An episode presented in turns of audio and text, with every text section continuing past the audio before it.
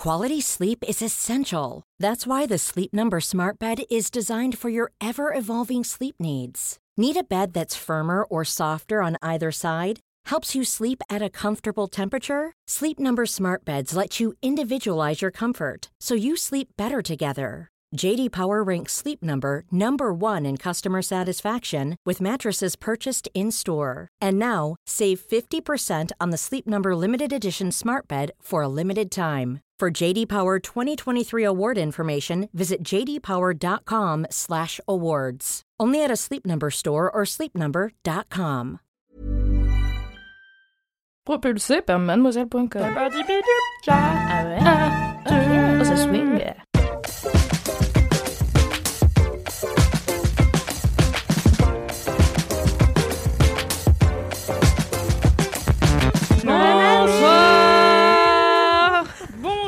LM Crado et bienvenue dans ce nouvel épisode de Laisse-moi kiffer, le numéro 140, car finalement ça commence à faire longtemps qu'on traîne avec vous. Je suis Mimi, je ne suis pas Alix, vous l'avez sûrement reconnu si vous êtes euh, aficionado du podcast, car Alix profite, euh, vous le savez si vous la suivez sur Instagram, de vacances dans le sud bien méritées, qui foutent le seum. extrêmement la mort, voilà, on peut le dire, voir pas là. stories si vous êtes déprimé de votre appart parisien. Voilà, Alix qui nous manque et en même temps, euh, bon, on a le. Voilà, c'est la vie. C'est ça. Je suis donc de retour à l'animation de LMK pour cet épisode exceptionnel. Et qui dit épisode exceptionnel dit équipe exceptionnelle puisque je suis entourée d'une équipe qui n'a jamais auparavant été formée dans LMK. C'est Ah ouais, peut-être le crossover le plus ambitieux de l'histoire du podcast français. Je ne lâche pas Rien mes mots. ça. Attention. Laissez-moi vous présenter mes coéquipiers et coéquipières du jour.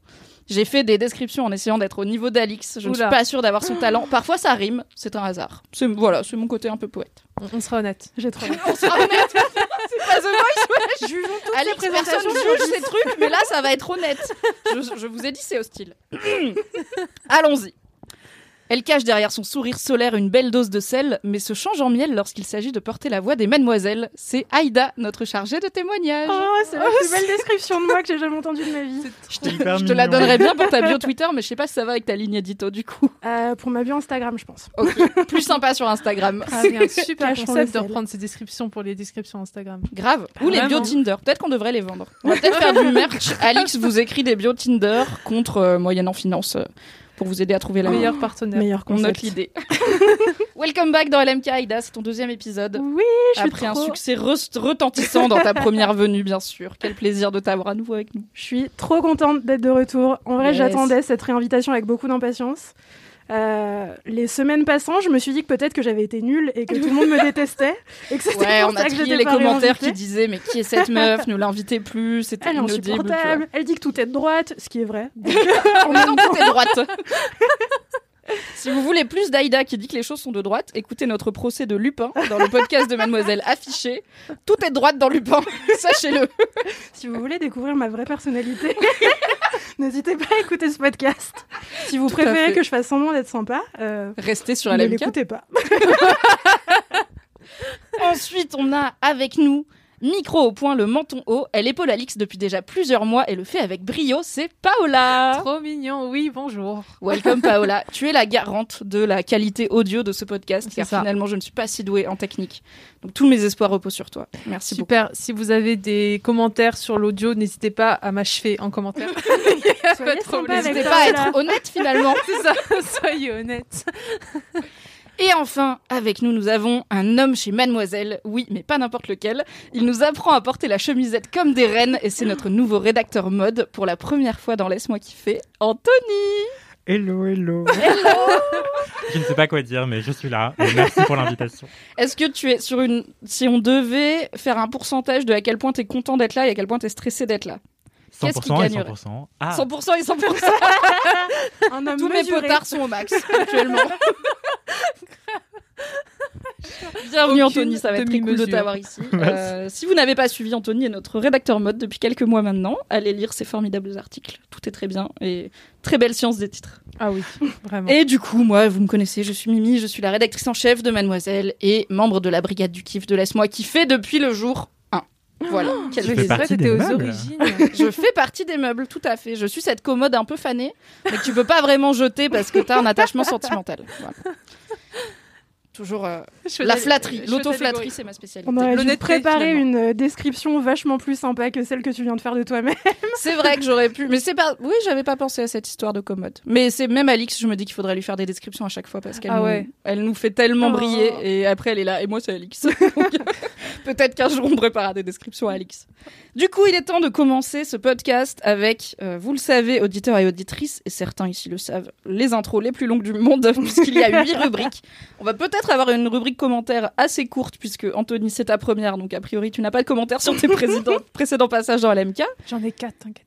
Yes Putain, Paola, la bonne élève. Moi, j'en ai un que j'ai trouvé sur Apple Podcast. Vous pouvez les laisser en mettant 5, Cinq étoiles. Ouais, cinq étoiles, cinq J'étais étoiles. presque à l'heure. Je vous ai pas rebriefé là-dessus parce que moi-même, j'ai oublié de le faire 100% des fois, ce truc de Apple Podcast, 5 Il y étoiles. a que Alix qui Il y a que Alix qui. C'est impressionnant quand même. hein. Du coup, Aïda, est-ce que par hasard, tu as gardé un commentaire de ton premier passage euh, dans LMK ou pas? Alors, j'ai gardé en tête tous les précieux commentaires de mon passage dans LMK car ils m'ont tous euh, énormément touché et c'était trop bien. D'ailleurs, merci aux auditeurs et auditrices qui ont eu pitié de moi après mon premier passage parce que j'ai dit salut, j'ai 60 followers sur Instagram. Et du coup, plein de gens sont venus me suivre euh, pour faire monter ma street cred. Euh, c'est toujours un peu nul. Enfin, non, c'est pas nul parce que maintenant il y a des gens trop bien qui sont là. Mais j'ai quand même 200 abonnés, ce qui est un peu naze. Bah non, Euh, c'est bien, ça du coup. coup. Ouais, mais bon, c'est pas le swipe quoi. Non, Non, il y a pas de swipe sur Twitter. Ah, T'es Itre micro-influenceuse. Madea sur Instagram. allez follow, allez donner de la force. On mettra le lien dans les notes de ce podcast. Venez Bientôt l'influence Bientôt le swipe, bientôt les 10K. Ah ouais, on y croit. Non, mais du coup, j'ai eu des, des commentaires trop choux. Euh, j'ai une personne qui m'a envoyé un cœur. C'était trop bien, c'était tout ce qu'il me fallait. On l'embrasse. Et euh, des gens qui m'ont dit, Aïda, euh, trop bien de t'entendre sur LMK, trop bien que tu dises que les choses sont de droite et tout. Euh, je vous aime, je vous aime J'ai vraiment. l'impression toutes que ces tous. commentaires sont inventés. Peut-être, tu On peux attend la preuve, euh, Aïda. c'est mon compte visuel. On attend les screens de DM quand même. Hackez-moi, allez-y. Du Non. coup, moi j'ai un commentaire Apple Podcast. C'est un commentaire que Fanny a laissé avec 5 étoiles sur Apple Podcast le 15 avril et qui s'appelle Entêtant. Waouh. Elle nous dit L'autre jour, je fredonnais un air sans y penser et je me suis rendu compte après réflexion que c'était la mélodie du jingle de Cédric. Il a ses chances de devenir le tube de l'été. Car rappelons qu'en l'absence de jingle envoyé par nos charmants auditeurs et nos charmantes auditrices, nous utilisons dans une forme de syndrome de Stockholm le même jingle créé par Cédric, épisode après épisode. Et c'est vrai que ma voix, il est assez efficace. Donc Ah, je, je vraiment. pense qu'on peut lui suggérer de se reconvertir euh, sur énergie pour l'été. ouais. Clairement, je confirme pour le monter toutes les semaines et pour l'avoir tous les jours de toutes les semaines en tête. Je voilà, j'approuve. Est-ce que tu dirais que tu es dans une relation toxique avec ce single Oui, je crois. Oui, avec Cédric que je ne connais pas du coup. Mais euh, c'est ça. Ah, tu l'as jamais rencontré? Si, j'ai dû le cro- je l'ai croisé, mais on Ouais. n'a jamais fait de LMK ensemble et tout. Du coup, mais par contre, sa chanson, euh, je la fredonne, je la connais, euh, je peux te faire le rythme. y a pas de On en fera une sonnerie de portable à télécharger. Oh ouais. Mais Oh, du vraiment. coup, le jingle, c'est Cédric. Et c'est après ce jingle de Cédric que tout le monde doit crier merci Valentin, c'est ça? Oui, Oui, c'est ça. en fait, peu importe qui fait le jingle, on crie merci Valentin, mais à la base, on devrait crier. Comment il s'appelait? C'était pas Valentin, c'était un autre nom. En fait, Valentin s'appelle pas Valentin, mais on- Vincent. Bref, il y a un, Ah, un jour, un auditeur, je pense que c'était le premier, pour refaire le lore LMK, le premier auditeur qui nous a envoyé des jingles. C'était pas forcément quelque chose qu'on avait organisé, il me semble que c'était assez spontané. Oh, Et il s'appelait. Valentin. Et du coup, on, on a dit merci Valentin. Et après, c'est resté parce qu'en fait, on ne, se- on ne sait jamais euh, le prénom des gens, on n'est jamais briefé. Et du coup, on fait merci Valentin. Et on s'est rendu compte un laps de temps assez honteux après qui s'appelait même pas Valentin à la base, Vincent. Et maintenant, il y a même un compte Instagram Mais qui oui. s'appelle Merci Valentin, créé par une fan ou un fan de LMK, qui tous les jeudis, comme l'épisode sort, poste un design qui dit Merci Valentin. Oh. ça, c'est beau. C'est C'est c'est trop mignon beau. quand même. C'est pour tous les Valentins du monde, mais pas pour Vincent et Cédric qui nous font des et. Voilà. Mais voilà, bah voilà, un petit shout-out pour Cédric qui peut devenir pop star grâce à son jingle. C'est quoi tes commentaires, Paola? Oui, Euh, moi il y en a un qui m'a beaucoup fait rire sur Instagram. On poste du coup toutes les semaines hein, les visuels Instagram et à la fin du visuel il y a des mèmes. Et le mème de cette semaine il t'était dédié Mimi d'ailleurs. Oh, C'était très drôle. Euh, là je l'ai pas sous les yeux, mais allez voir sur la page Insta parce qu'il est très marrant. Ça parle des monologues de Mimi. voilà. Et il y a un commentaire qui dit juste de Constantin Ivanov qui dit juste Wesh, comment ça parle de Mimi? Ici Et j'ai- trouvé-. Et j'ai La raison. voilà, c'est ça. Et j'ai trouvé ça hyper drôle qu'ils viennent à ta rescousse comme moi qui ai laissé Alors Mimi est-ce que c'est un faux compte Non, je ne suis pas Constantin. Est-ce que c'est ton alias. Peut-être que Constantin usurpe mon identité, mais je n'usurpe pas la sienne. Ce n'est pas moi, mais j'aurais, j'aurais laissé le même commentaire à sa place. Ouais, Voilà. je comment ça parle de moi ici Et c'était très drôle, voilà, ça m'a beaucoup fait rire. Du coup, euh, voilà, je voulais absolument Merci le dire. Constantin de me défendre. C'est ça. Et je Contre trouve la ça seule magnifique. personne qui un jour a dit que mes monologues étaient un peu longs, la pauvre. C'est C'est ça. ma némésis maintenant. J'ai vu le commentaire d'ailleurs, c'est vrai que c'est très froid comme manière d'amener. Oui, c'est juste, C'est vraiment- à Mimi d'arrêter ses monologues, on comprend rien. Même pas de point, pas de point. hein, Mais alors, je vais vérifier. Est-ce que cette personne a mis 5 étoiles quand même? Non, trois étoiles, j'ai vu tout à l'heure. Ah non, je nous ai fait perdre 2 étoiles en parlant trop. Désolé, Rando, Rando et moi, ou je sais plus, quelque chose comme ça, le hâte. Nous, on adore quand tu parles trop. Merci. Parle plus. Ouais, vraiment, Merci, parle plus. Mimi. Là, on- il fait 3 heures le MK cette semaine. Oui. On est là jusqu'à ce soir. hein. Ouais. 21h, on lâche l'antenne. Voilà. Donc voilà, c'est un commentaire court mais efficace. Franchement, c'était un excellent commentaire. Merci, beaucoup. Merci Paola, merci Aïda. Et merci à tous les LM Crado et toutes les LM Crado qui nous laissent des commentaires. Vous êtes si cool. On va passer à ma section préférée peut-être de l'intro de ce podcast. C'est les anecdotes de stars. C'est Oh ma ouais. passion. Et je crois qu'Anthony m'a promis qu'il aurait une anecdote de star. Alors, j'espère que l'anecdote est extrêmement bof, mais que les stars sont extrêmement cool, ou l'inverse, car c'est toujours ça qui fait une bonne anecdote de star. Faut qu'il y ait un truc un peu foiré quand même, quoi. Bah, je sais pas. Enfin, vous allez me dire, vous allez juger par vous-même, mais euh, en gros, dans une vie précédente, j'étais stagiaire mode au Gradia. Et il m'arrivait un truc de malade. En fait, euh, j'ai été invité au César, euh, la 40e cérémonie, en 2015, en février 2015. Et en gros, la cérémonie est soporifique, donc j'avoue, je me suis un peu endormie. Sauf quand Kristen Stewart est venue et qu'elle avait tout son prompteur écrit en, en, français phonétique, c'était assez drôle et mignon.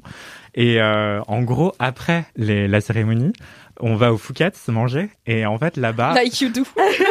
c'est de droite le Fouquet On est d'accord Écoute, on dit feu le Fouquet maintenant qu'il s'est fait brûler par les gilets jaunes, non je crois qu'il s'en est remis, euh, malheureusement. Mais clairement, c'est de droite, le Phuket. Et les Césars aussi, mais bon, ça, c'est évident.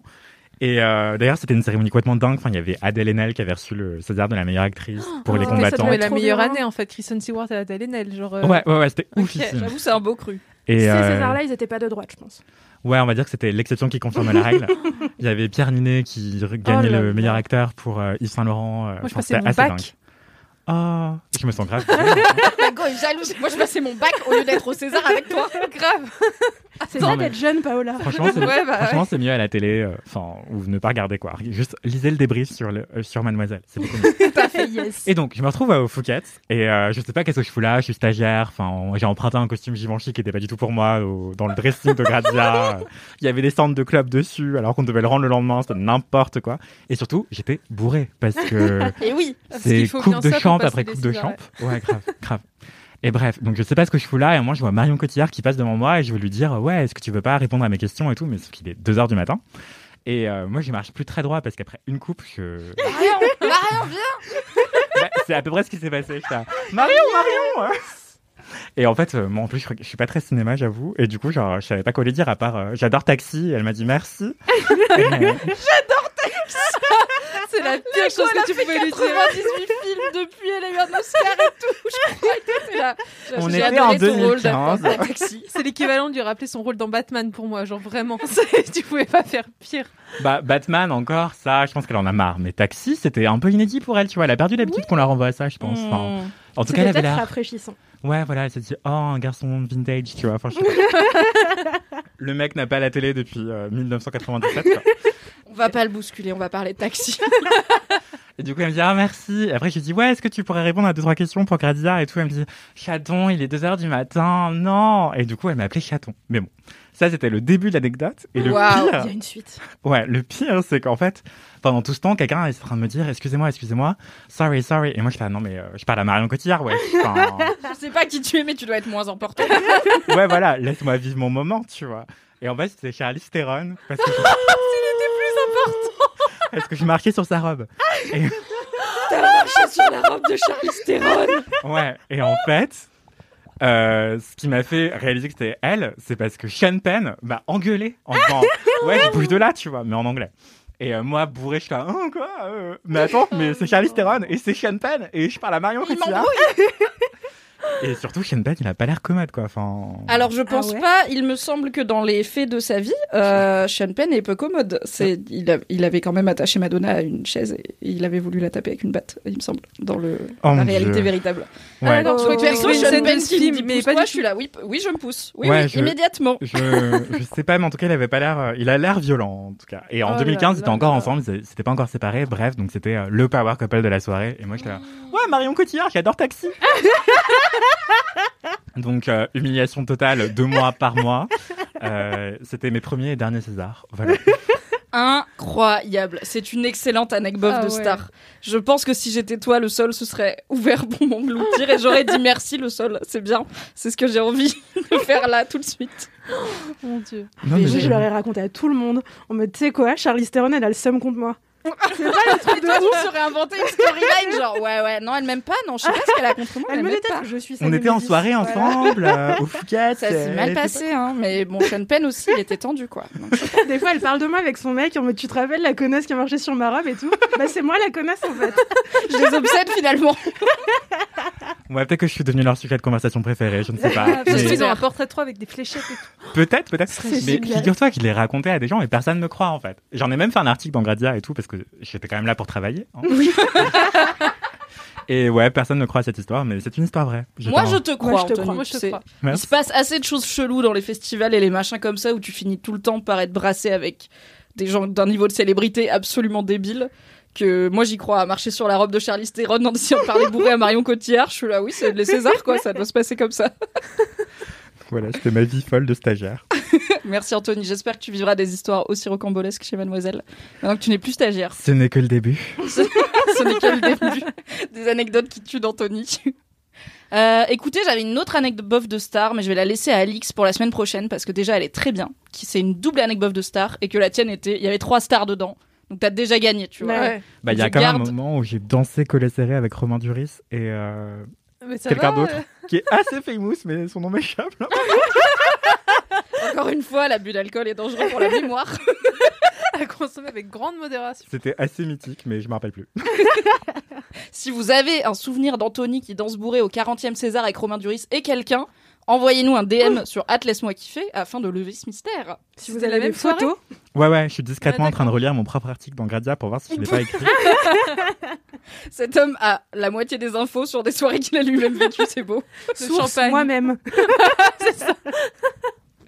Écoute, pendant que tu cherches, on va écouter euh, une dédicace pas comme les autres puisqu'il s'agit du fameux vocal boubou que nous demandons maintenant à nos LM Crado. Si jamais ils se retrouvent dans une situation où la tisane a été un peu forte et que ça les fait marrer, ils peuvent nous envoyer sur Instagram, non pas sur Instagram, par mail je crois, à laisse-moi kiffer at mademoiselle.com. Donc vous envoyez un audio comme vous le faites si vous êtes plus jeune que moi car je déteste les audios en état d'ébriété plus ou moins avancé, mais en faisant attention à vous, bien sûr. Et après, on l'écoute dans Laisse-moi kiffer, c'est sympa. Donc là, on va l'écouter tous ensemble. Salut LMK Du coup, on est un peu boubou, donc comme prévu, enfin... On vous fait un petit vocal parce que on s'est dit qu'on n'avait pas encore entendu trop de personnes qui le faisaient à deux et, C'était le moment de vous dire euh, que vous aimez, et voilà. Et qu'on kiffe écouter les podcasts chaque semaine parce que ça fait un peu de bonne humeur dans la semaine et Et ça nous aide à fond pour nos charrettes. grave. Parce que hashtag les études d'archi, hein. Merci Bisous J'ai adoré le merci. Incroyable, merci suraigu sur la fin. c'est ça qu'on veut finalement. Ah, très très boubou, hein. boubou. Très très très boubou. Très très très très très boubou. Ah, je sais pas, il y a un niveau de boubou où tu, tu rates ton audio, tu vois, je pense. Ah, Tu t'articules pas, t'as pas appuyé sur le bouton, c'est foiré. La, la journée d'après, t'es là, mais j'ai jamais envoyé mon truc. Qu'est-ce que Donc là, ça va, mais évidemment, faites attention à vous, ne consommez pas trop d'alcool. Mais merci pour ces vocaux boubous qui mettent un peu de joie et de fête dans euh, nos vies euh, tout aussi confinées que les vôtres. Ah oui. Et c'est moi, ils étaient en train d'écouter de la musique celtique ou un truc comme ça. Oui, il y avait euh, un. Ah, c'est possible. Peut-être que la- c'est un fest-nose. Oui, Peut-être c'est ce que j'allais dire. Et c'est super les fest nose. C'est mon kiff d'ailleurs. Spoiler J'adore les nose. En vrai, j'aime bien les fest-nose aussi, premier dog. Ah ouais. C'est mon côté, euh, j'aime bien la médiévale Mais fantasy. tu détestes donc, pas euh, les Bretons Ah non, Non, je déteste pas les Bretons. Je comprends juste pas pourquoi ils sont obligés d'informer tout le temps les gens qui sont Bretons? Beaucoup plus que des gens, par exemple, qui viendraient de Charente-Maritime, qui te Bah, foutent- moi, qui je suis jamais les bretonne, par couilles. exemple, et euh, Ah, ça, oui. non, mais on embauche des gens et puis après on apprend des choses sur les gens, c'est pas grave. non, Moi, super. J'ai une excellente théorie sur euh, pourquoi les, les Bretons euh, font du forcing avec euh, le fait qu'ils soient Bretons. Et je pense que c'est parce que c'est les Algériens de France. Et c'est pour ça qu'ils ont un drapeau. En fait, les Bretons et les Algériens viennent de la... C'est les deux seuls peuples dont on voit les drapeaux à chaque occasion. Exactement. Et, ouais, euh, ouais. Mais est-ce que eux ont le droit de garder leur drapeau pendant les mariages et compagnie Les Eh bien Bretons, oui, les car maintenant ils sont français, on les a obligés à être français. Et contrairement aux Algériens, ils n'ont pas dit au bout d'un moment qu'ils en avaient marre. Donc eux, ils ont le droit parce que le drapeau de la. Bretagne, c'est une région française finalement. Ah. Celui de l'Algérie n'étant plus une région française depuis 2-3 deux, trois années, et bien au final, on n'aura plus le droit. Car finalement, c'est la priorité du gouvernement. C'est de droite l'interdiction drapeaux étrangers au mariage, Aïda On se pose la une question. réponse ou, J'ai envie Non, de je faire un nouveau segment. Demandez à Aïda si les choses sont de droite. Oh, mais invitez-moi. invitez-moi. Bah, on va devoir t'inviter à chaque fois pour le nouveau segment de l'intro de LMK. Est-ce de droite avec Aïda On fera un jingle aussi. Mon job Par de rêve est devenu réalité. Bisous, maman. Tu m'avais dit que je pourrais pas, mais je le fais. Allez, cette intro est déjà bien trop longue. On va passer au kiff jingle. Hey, I'm Ryan Reynolds. At Mint Mobile, we like to do the opposite of what Big Wireless does. They charge you a lot, we charge you a little. So naturally, when they announced they'd be raising their prices due to inflation, we decided to deflate our prices due to not hating you. That's right. We're cutting the price of Mint Unlimited from $30 a month to just $15 a month. Give it a try at mintmobile.com slash switch. $45 upfront for three months plus taxes and fees. Promo for new customers for limited time. Unlimited more than 40 gigabytes per month. Slows. Full terms at mintmobile.com. Je crois que c'est l'heure des mini kiffs. Merci Valentin C'est ma foi un jingle un tout petit peu vintage puisqu'il parle de mini kiff et que maintenant dans Laisse-moi kiffer nous n'avons plus que un kiff par personne sauf une fois par mois sur Twitch. Mais c'est pas grave, on le prend parce que cette voix Oui. est si jolie. Si doux. C'est doux. Si doux, oui. Franchement, ça m'a mis un peu de soleil là, dans un peu de réconfort dans ce jeudi. C'est c'est une belle chose qui se passe. Écoutez ça avant de s'endormir. Grave. Oh là là. En boucle. Paola, est-ce que tu veux bien commencer? Oui. C'est quoi ton kiff? Eh bien, moi, mon kiff, c'est. Alors, attends, parce que la, la, la prononciation n'est pas, n'est pas simple. C'est apprendre à réaimer lire. Ah, ok. Réapprendre à aimer lire. apprendre à réaimer lire. Hmm. J'ai compris. Voilà. J'ai- Et, euh, et, et- et voilà, en fait. Parce que. Eh ben merci bref. Paola, on va passer à un autre kiff. Ah, il attend Non, en fait, euh, parce que figurez-vous que moi, je suis encore en, en master, donc en études. Je suis une, une enfant des années 98, de l'année 98. Les fameuses années 80. Les fameuses Nous Qui avons gagné si longtemps Il y en a eu plein. Et, euh, et du coup, je suis encore euh, en master, en études. Et du coup, pour le master, on doit lire beaucoup. On n'a pas trop le choix. Et moi, ça fait euh, des années que euh, j'ai arrêté de lire. Je sais pas pourquoi. Euh, quand j'étais petite, c'était trop mon monde et tout. Je faisais vraiment partie des enfants. Je parlais à personne. J'étais trop timide. Je changeais tout le temps d'école. Donc, j'étais la nouvelle. Donc, mes livres, c'était mes seuls copains, quoi. C'était vraiment mes livres. Et euh, du coup, je lisais beaucoup, beaucoup, et j'adorais ça. Et en fait, au lycée, ça s'est totalement euh, perdu. Genre, euh, j'ai arrêté de lire, je dirais, en première. Pourtant, j'étais en L, mais je lisais plus que du théâtre, parce que je faisais beaucoup de théâtre, et c'était mon, objectif, quoi. Et après, pendant ma licence de théâtre, j'ai lu que du théâtre. Et du coup, tout ce qui est roman, livre, sociologie, nanana, j'ai arrêté, mais total, quoi. Et là, du coup, récemment, euh, bah, j'ai dû reprendre euh, pour le master, pour le mémoire. Et je découvre des trucs euh, trop bien, euh, que j'aime trop. Euh, je replonge un peu dans l'univers euh, fantastique avec euh, le sorceleur, euh, parce que j'avais adoré le jeu vidéo voilà, pendant le premier confinement. euh, je crois que j'avais passé ma vie dessus de 4h à 4h du matin tous les jours. Et euh, donc j'ai j'ai un peu commencé les livres, j'ai rattrapé un peu toutes mes lectures féministes que j'avais pas lues encore. Et euh, voilà, c'est je, je, je kiffe de ouf et euh, j'apprends plein de trucs. C'est trop bien. Mais attends, tout ça c'est dans le cadre de ton mémoire? Euh, les lectures féministes, oui. Et euh, le reste, euh, le sorceleur, non, pas trop. J'aurais bien aimé, hein, mais Oui, c'est parce que j'étais là. Attends, mais comment tu fais rentrer les lectures féministes? Et The Witcher dans le même. Je sais pas, j'ai envie de le lire, mais du coup, j'arrivais pas à bien comprendre. Oh, il y en a qui arrivent. Hein, euh, je, suis sûre il y en a qui arrivent à le faire. N'hésitez pas à faire des tests sur les personnages féminins dans The Witcher. euh, Ah ouais. Je les lirai avec plaisir car je sais que ça fout de ma vie vraiment. Comme les dogs, j'aimerais bien. Grave. Est-ce que tu penses pas Parce que moi j'ai eu pareil que toi, euh, vraiment gamine, je lisais énormément et maintenant, enfin j'ai eu une longue période de- à- au début de l'âge adulte, donc ouais, après mon, après mon bac pendant les études où je lisais très peu. Au début je lisais encore beaucoup parce que j'avais pas internet chez moi parce que mes parents voulaient pas me payer une box. Après j'ai eu internet chez moi et j'ai fait bye les livres. on a, on n'avait pas Netflix à l'époque, mais on avait déjà Game of Thrones et Breaking Bad, donc euh, clairement. euh, bouquiner euh, bif bof et aussi parce que je vivais en coloc et du coup bah t'as moins envie de faire une activité solitaire donc on faisait plus regarder des films ensemble et tout mais je pense que ça a été beaucoup lié aussi au fait que j'avais j'ai eu un smartphone et que du Mm. coup euh, ça prend c'est Ah si ouais, facile ouais. de Ouais, sortir grave. son smartphone quand on a une demi-heure à tuer plutôt que de sortir un bouquin donc est-ce que c'est pas qu'au lycée aussi t'as eu un smartphone j'ai l'impression d'être une boomer je sais pas Non, quand est-ce que les gens ont un smartphone quand ils sont nés en 98 si ça se trouve tu l'as eu en CE2 et tu là. Non j'avais déjà un smartphone Mimi. Mais est-ce que ça coïncide pas un peu tu vois? Je, travaille ma théorie sur le smartphone nous a coupé des livres. Euh, Ouais, non mais t'as bien, tu fais bien de théoriser parce que c'est c'est quand même un gros, euh, un gros euh, problème dans ce parcours-là, c'est que j'ai eu un téléphone très jeune. C'était pour appeler la famille et tout parce qu'en campagne, bah tu, tu peux, enfin faut, faut que tu puisses appeler quoi tes parents pour les, pour leur dire voilà je suis rentrée d'école, au cas où on sait jamais. Et mais après j'avais pas accès aux écrans non plus très jeune. Euh, j'allais pas beaucoup sur l'ordinateur et tout. C'était plus mon petit frère, tu vois. Par contre, c'est vrai qu'à partir du moment où on a vraiment un accès à YouTube, à toutes les plateformes, Netflix, n'en parlons pas.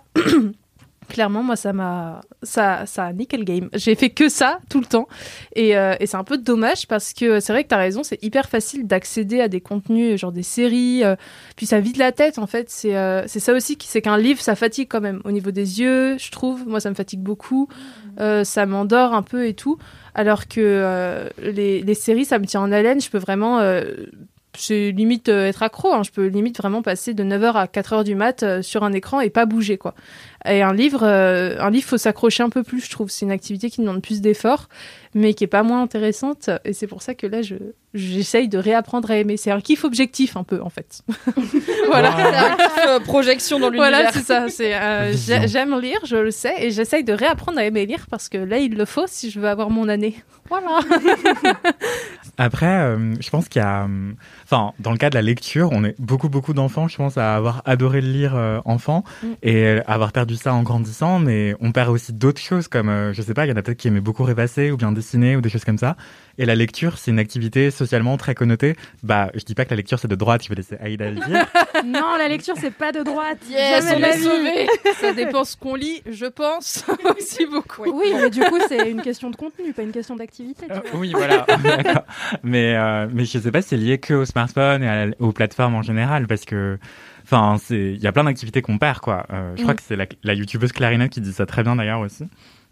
Mais euh, perso aussi, moi je lisais tellement, enfin je pouvais passer mes journées à bouquiner, je détestais tout le monde, euh, ça n'a pas beaucoup changé, mais Est-ce qu'on a tous eu la même enfance autour de cette table qu'on ou pas était- personne n'était la star de la cour de récré, personne n'était populaire, euh, voilà. Bon. on était des cassos. La revanche des Les étiez nouveaux noms trop de la cool pour notre époque. mais tu vois, j'ai eu un portable en CE1. Enfin, et Un ça- pantalon? Un portable.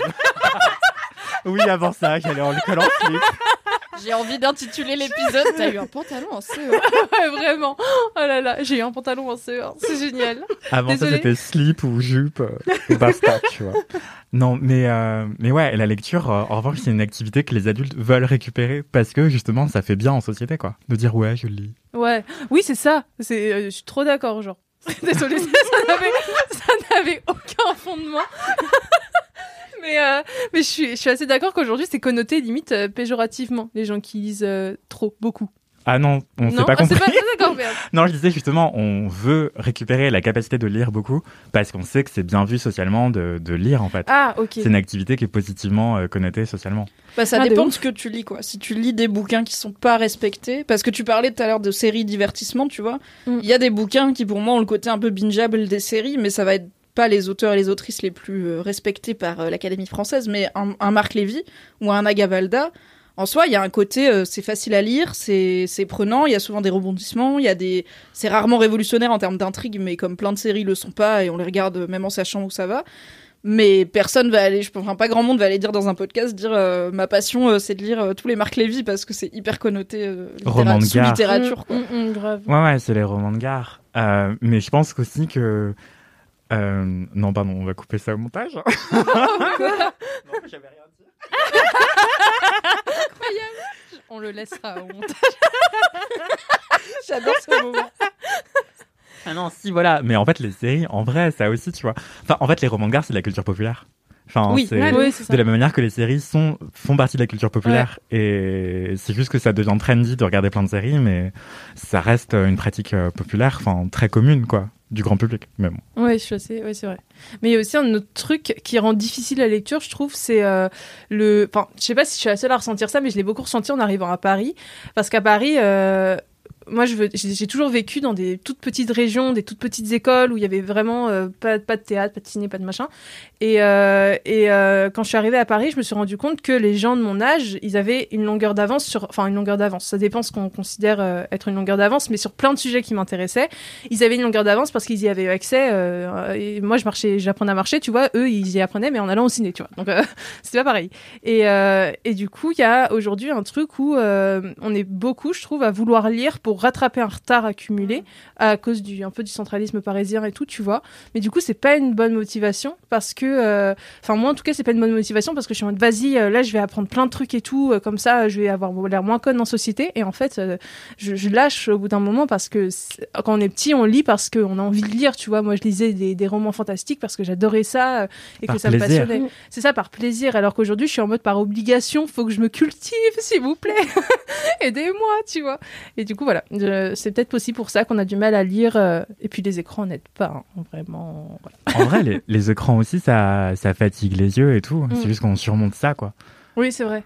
Bah, c'est Ouais, juste mais il y a que un ça co- tire je en pense haleine. que c'est un poil plus passif de regarder un film ou une série que de lire un livre parce que t'as moins de choses à construire dans ta tête parce Mm, qu'on te mm. propose un truc qui est déjà assez abouti et auquel tu peux pas changer grand chose par ton imagination. Après, il y a des, des films et des séries qui sont compliqués où t'es obligé de suivre et de te et juste bah là de faire un peu un travail d'analyse de ok qu'est-ce qu'on me dit enfin les, les trucs un peu expérimentaux ou même une je sais pas même une série à tiroir avec plein de twists et tout ça va te garder un peu plus concentré mais il y a, après il y a aussi le côté bruit de fond une série tu peux la mettre en bruit de fond et zoner sur ton téléphone Mm. et passer une soirée à faire ça alors que si t'es dans un livre t'es dans un livre c'est compliqué de faire autre chose à côté même euh, moi je peux pas écouter de la musique en lisant s'il y a des paroles dans la musique parce que Ouais. mon cerveau est très monotage donc soit Ouais. les paroles me parasitent quoi donc forcément tu le fais tout seul tu le fais euh, dans un moment calme. Et il y a de moins enfin il y a plus beaucoup je trouve de gens qui lisent dans le métro et tout parce que c'est peut-être pas aussi le enfin je sais pas c'est peut-être pas le setting euh, idéal. Enfin avant beaucoup de gens lisaient Mm. dans plein de lieux publics. Mais est-ce qu'ils lisaient pour passer le temps ou est-ce qu'ils lisaient parce qu'ils aimaient vraiment lire? C'est ça aussi c'est que maintenant pour passer le temps bah on a plus de choix. Ouais. on a des podcasts on a de la musique on a des écrans dans nos poches on peut aller sur internet et tout. Ce qui est au final lire aussi. Parce que là on parle de lire des livres mais quand tu es sur internet tu lis euh, tu lis pas mal donc je sais pas en fait c'est intéressant ce que tu dis sur euh, il y a plein d'autres activités qu'on faisait beaucoup quand on était enfant et qu'on fait plus Mm. mais qu'on n'essaye pas spécialement de de récupérer dans notre vie tu vois et c'est vrai que mes parents même si eux ils ont pas ils avaient pas de smartphone je les ai jamais vus bouquiner comme moi je bouquinais quand j'étais gamine tu vois je connais pas d'adulte qui a cette boulimie de livres de tu rentres chez toi tu balances ton sac tu sors ton bouquin et j'existe plus je me casse vraiment Ouais, ne me vrai parlez pas C'est hyper rare, mais c'était trop plaisant, quoi. ouais, Après, grave. J'ai l'impression qu'il y a aussi tout un truc. euh, Déjà, enfin, sur ce truc des activités, tu vois, qu'on avait enfant, qu'on essaye de retrouver adulte et tout. Moi, là, en ce moment, c'est un truc que je ressens vachement dans mon rapport au temps. Euh, parce qu'avec les confinements, les restrictions sanitaires et tout, je vais plus boire de coups. Ce qui m'a fait gagner un temps fou dans ma vie. mais oui c'est fou hein. Et donc je me suis dit, trop bien, je vais euh, apprendre à jouer de la batterie, euh, je vais me remettre à l'italien, je vais faire plein de trucs, je vais devenir un surêtre humain et tout. Euh, et je me suis dit, voilà, trop bien. Avant, j'avais jamais le temps de rien, notamment bah, voilà, la vie d'adulte, le taf, euh, je sais pas, l'administratif, euh, les trucs chiants qu'il faut faire. Recharger ton Boire des Navigo et boire des coups, évidemment. Et, euh, et quand je me suis retrouvée avec tout ce nouveau temps devant moi en me disant trop bien, je vais faire plein de trucs et tout, je me suis rendu compte que mon temps de concentration était devenu le temps de concentration d'un escargot. Genre, euh, je sais pas, d'un animal qui a un- une mémoire de 5 secondes. Un poisson rouge. Où en fait, ah ouais, c'est plus approprié qu'un escargot. genre. Merci. les escargots ils doivent retenir où ils vont parce qu'ils mettent longtemps à y aller donc peut-être qu'ils ont une super mémoire Eh bah écoute, euh, merci Oh. Ils sont hyper déterminés, en fait. Une thèse sur les escargots bientôt. Envoyez-moi les escargologues, dites-moi si j'ai tort sur la mémoire phénoménale de l'escargot. Non, mais ouais, je sais pas, il y a ce, ce truc de, des écrans. Pour moi, plus que le côté, euh, j'ai plus de facilité à zoner sur mon, mon, sma- mon smartphone qu'à ouvrir un bouquin. Il y a vraiment cet appel du smartphone ou de l'écran en permanence où en fait, si j'ouvre un bouquin et que je me pose, je vais faire Ah, trop bien, je vais lire et tout, machin. Je me pose dans mon lit. Et en fait, au bout de 10 minutes, quelle que soit la qualité de ce que je suis en train de lire, j'ai trop envie de savoir si j'ai une notif, s'il y a quelqu'un qui m'a écrit, Ouais. s'il y a quelqu'un qui m'a appelé.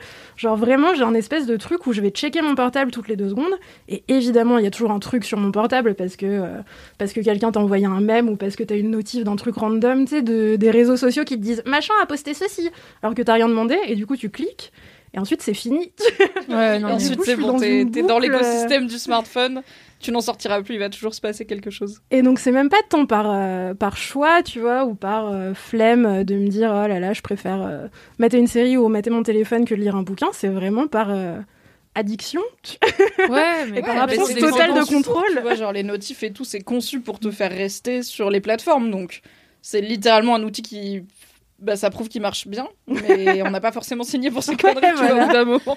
Personne n'a fait une consultation mondiale. euh, on est chaud pour les notifs, on est chaud pour être collé à nos, nos téléphones, ça vous va? Parce que vraiment, on va beaucoup taffer sur votre cerveau pour être sûr que vous soyez hum, bien accro.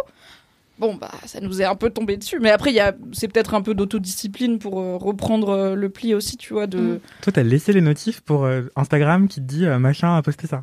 Mais en fait, bon, déjà, j'ai jugement. aucune auto Non, non, c'est euh, vraiment. je- sais pas comment tu fais parce que moi, effectivement, je passerai ma vie sur mon téléphone, quoi. Mais en, en fait, j'ai jamais cherché comment les désactiver. Ah, c'est Parce donc que la j'ai flemme. Ah, je suis team flemme aussi. euh, ouais, ouais. J'aimerais, tu vois, ça c'est un métier pour lequel je serais prête à, à payer quelqu'un, tu vois. Genre, je lui donne mon portable et je lui dis, enlève tout. Donne, Aïda. Fais en donne. sorte. Y a pas de euh, souci. On parlera maintenant. facture après, mais donne, je te fais vraiment désactiver des notifs, y a pas de problème. Y a pas un mode nuit ou ne pas déranger qui fait juste que t'as pas de notifs. Bah, du coup, moi, je me mets en mode. Mais là, on peut plus t'appeler. si tu fais Mais ne qui pas appelle déranger. On est en 2021, qui Ah, je passe s'appelle ma vie au téléphone. J'appelle des gens pendant 3-4 heures. Ouais, moi aussi, j'appelle tout le temps mes J'aime trop. Même, genre, même avant les confinements et tout. Ah ouais Waouh. C'est trop bien les appels.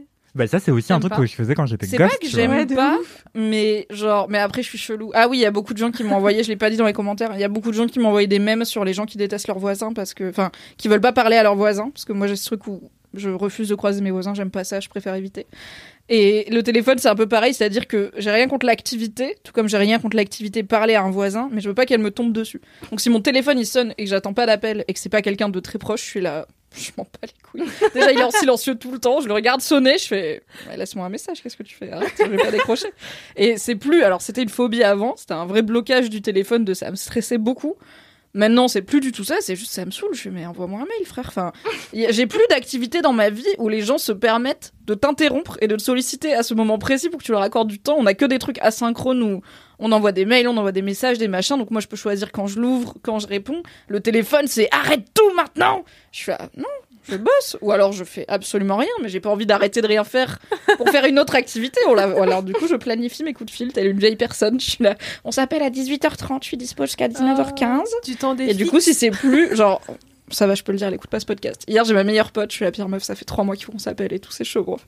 Hier, j'ai ma meilleure pote qui m'a dit vers 17h, est-ce qu'on se fait un visio ce soir? Moi, dans ma tête, j'étais là, alors, non, parce que ce soir, c'est la guerre des restos de Top Chef et aussi que j'ai pas du tout l'énergie sociale de faire un visio, mais je peux pas lui dire non parce qu'il y a Top Chef parce que c'est pas une bonne excuse. Donc, je lui ai dit, alors oui, mais en première partie de soirée et plutôt pas visio, plutôt hôtel parce que les visios, ça me saoule.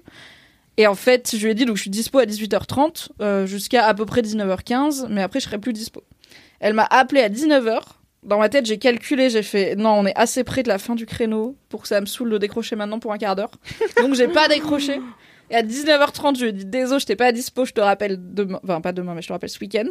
Et du coup, je vais la rappeler ce week-end, alors que j'ai vraiment regardé mon téléphone sonner. J'étais en pyjama sur mon canapé, Top Chef ne commençait que dans une heure et demie. Et j'étais vraiment en mode, mais en fait, j'ai Enfin, j'avais donné le moment où j'avais, j'étais prête à faire une conversation téléphonique et il est fini quasiment, donc je vais pas le faire. J'ai pas envie. Putain, Anthony me regarde genre. C'est le masque, c'est le Vous pouvez pas le voir, mais moi je le vois. Ah, c'est un truc de fou. Non, en vrai, je comprends grave. Enfin, il y a aussi un enjeu de consentement avec le téléphone où les gens s'immiscent dans ta vie à des moments où tu l'as pas forcément choisi, s'ils t'appellent par surprise. C'est comme que les gens qui viennent sonner chez toi et qui disent bah je Ouais. passais dans le quartier, genre hyper fait ça dans la vraie vie, tu vois. Des psychopathes, genre euh, le mec dans You, Mais je sais pas quoi. moi je le faisais tout le temps quand j'étais petite. Mais parce que c'était la campagne. Oui, d'accord, ça passe. Quand les hein, gens ils vivent chez leurs parents, ils ont pas Tous les enfants sont des psychopathes. Voilà. Ah Non, non. non, mais bien sûr. Non, et puis c'était un autre moment où on n'avait pas forcément de téléphone, et puis c'était copains, tes copines de l'école, donc euh, tu, tu peux aller C'est pas sonner à leur vraiment porte, chez quoi. eux, tu vois, Oui, c'est c'est chez leurs parents. C'est vrai. Il y Ils a pas rien à faire, tu sais, d'intrusion. c'est des enfants quoi. J'avoue. C'est vrai que je supporte pas ça. Moi, On vient, personne vient sonner chez Non, ça se fait gens. plus. C'est Mais pour hein. moi, du coup, quelqu'un qui m'appelle sans prévenir, c'est un peu Oui, ça, c'est quoi. un C'est peu un peu genre.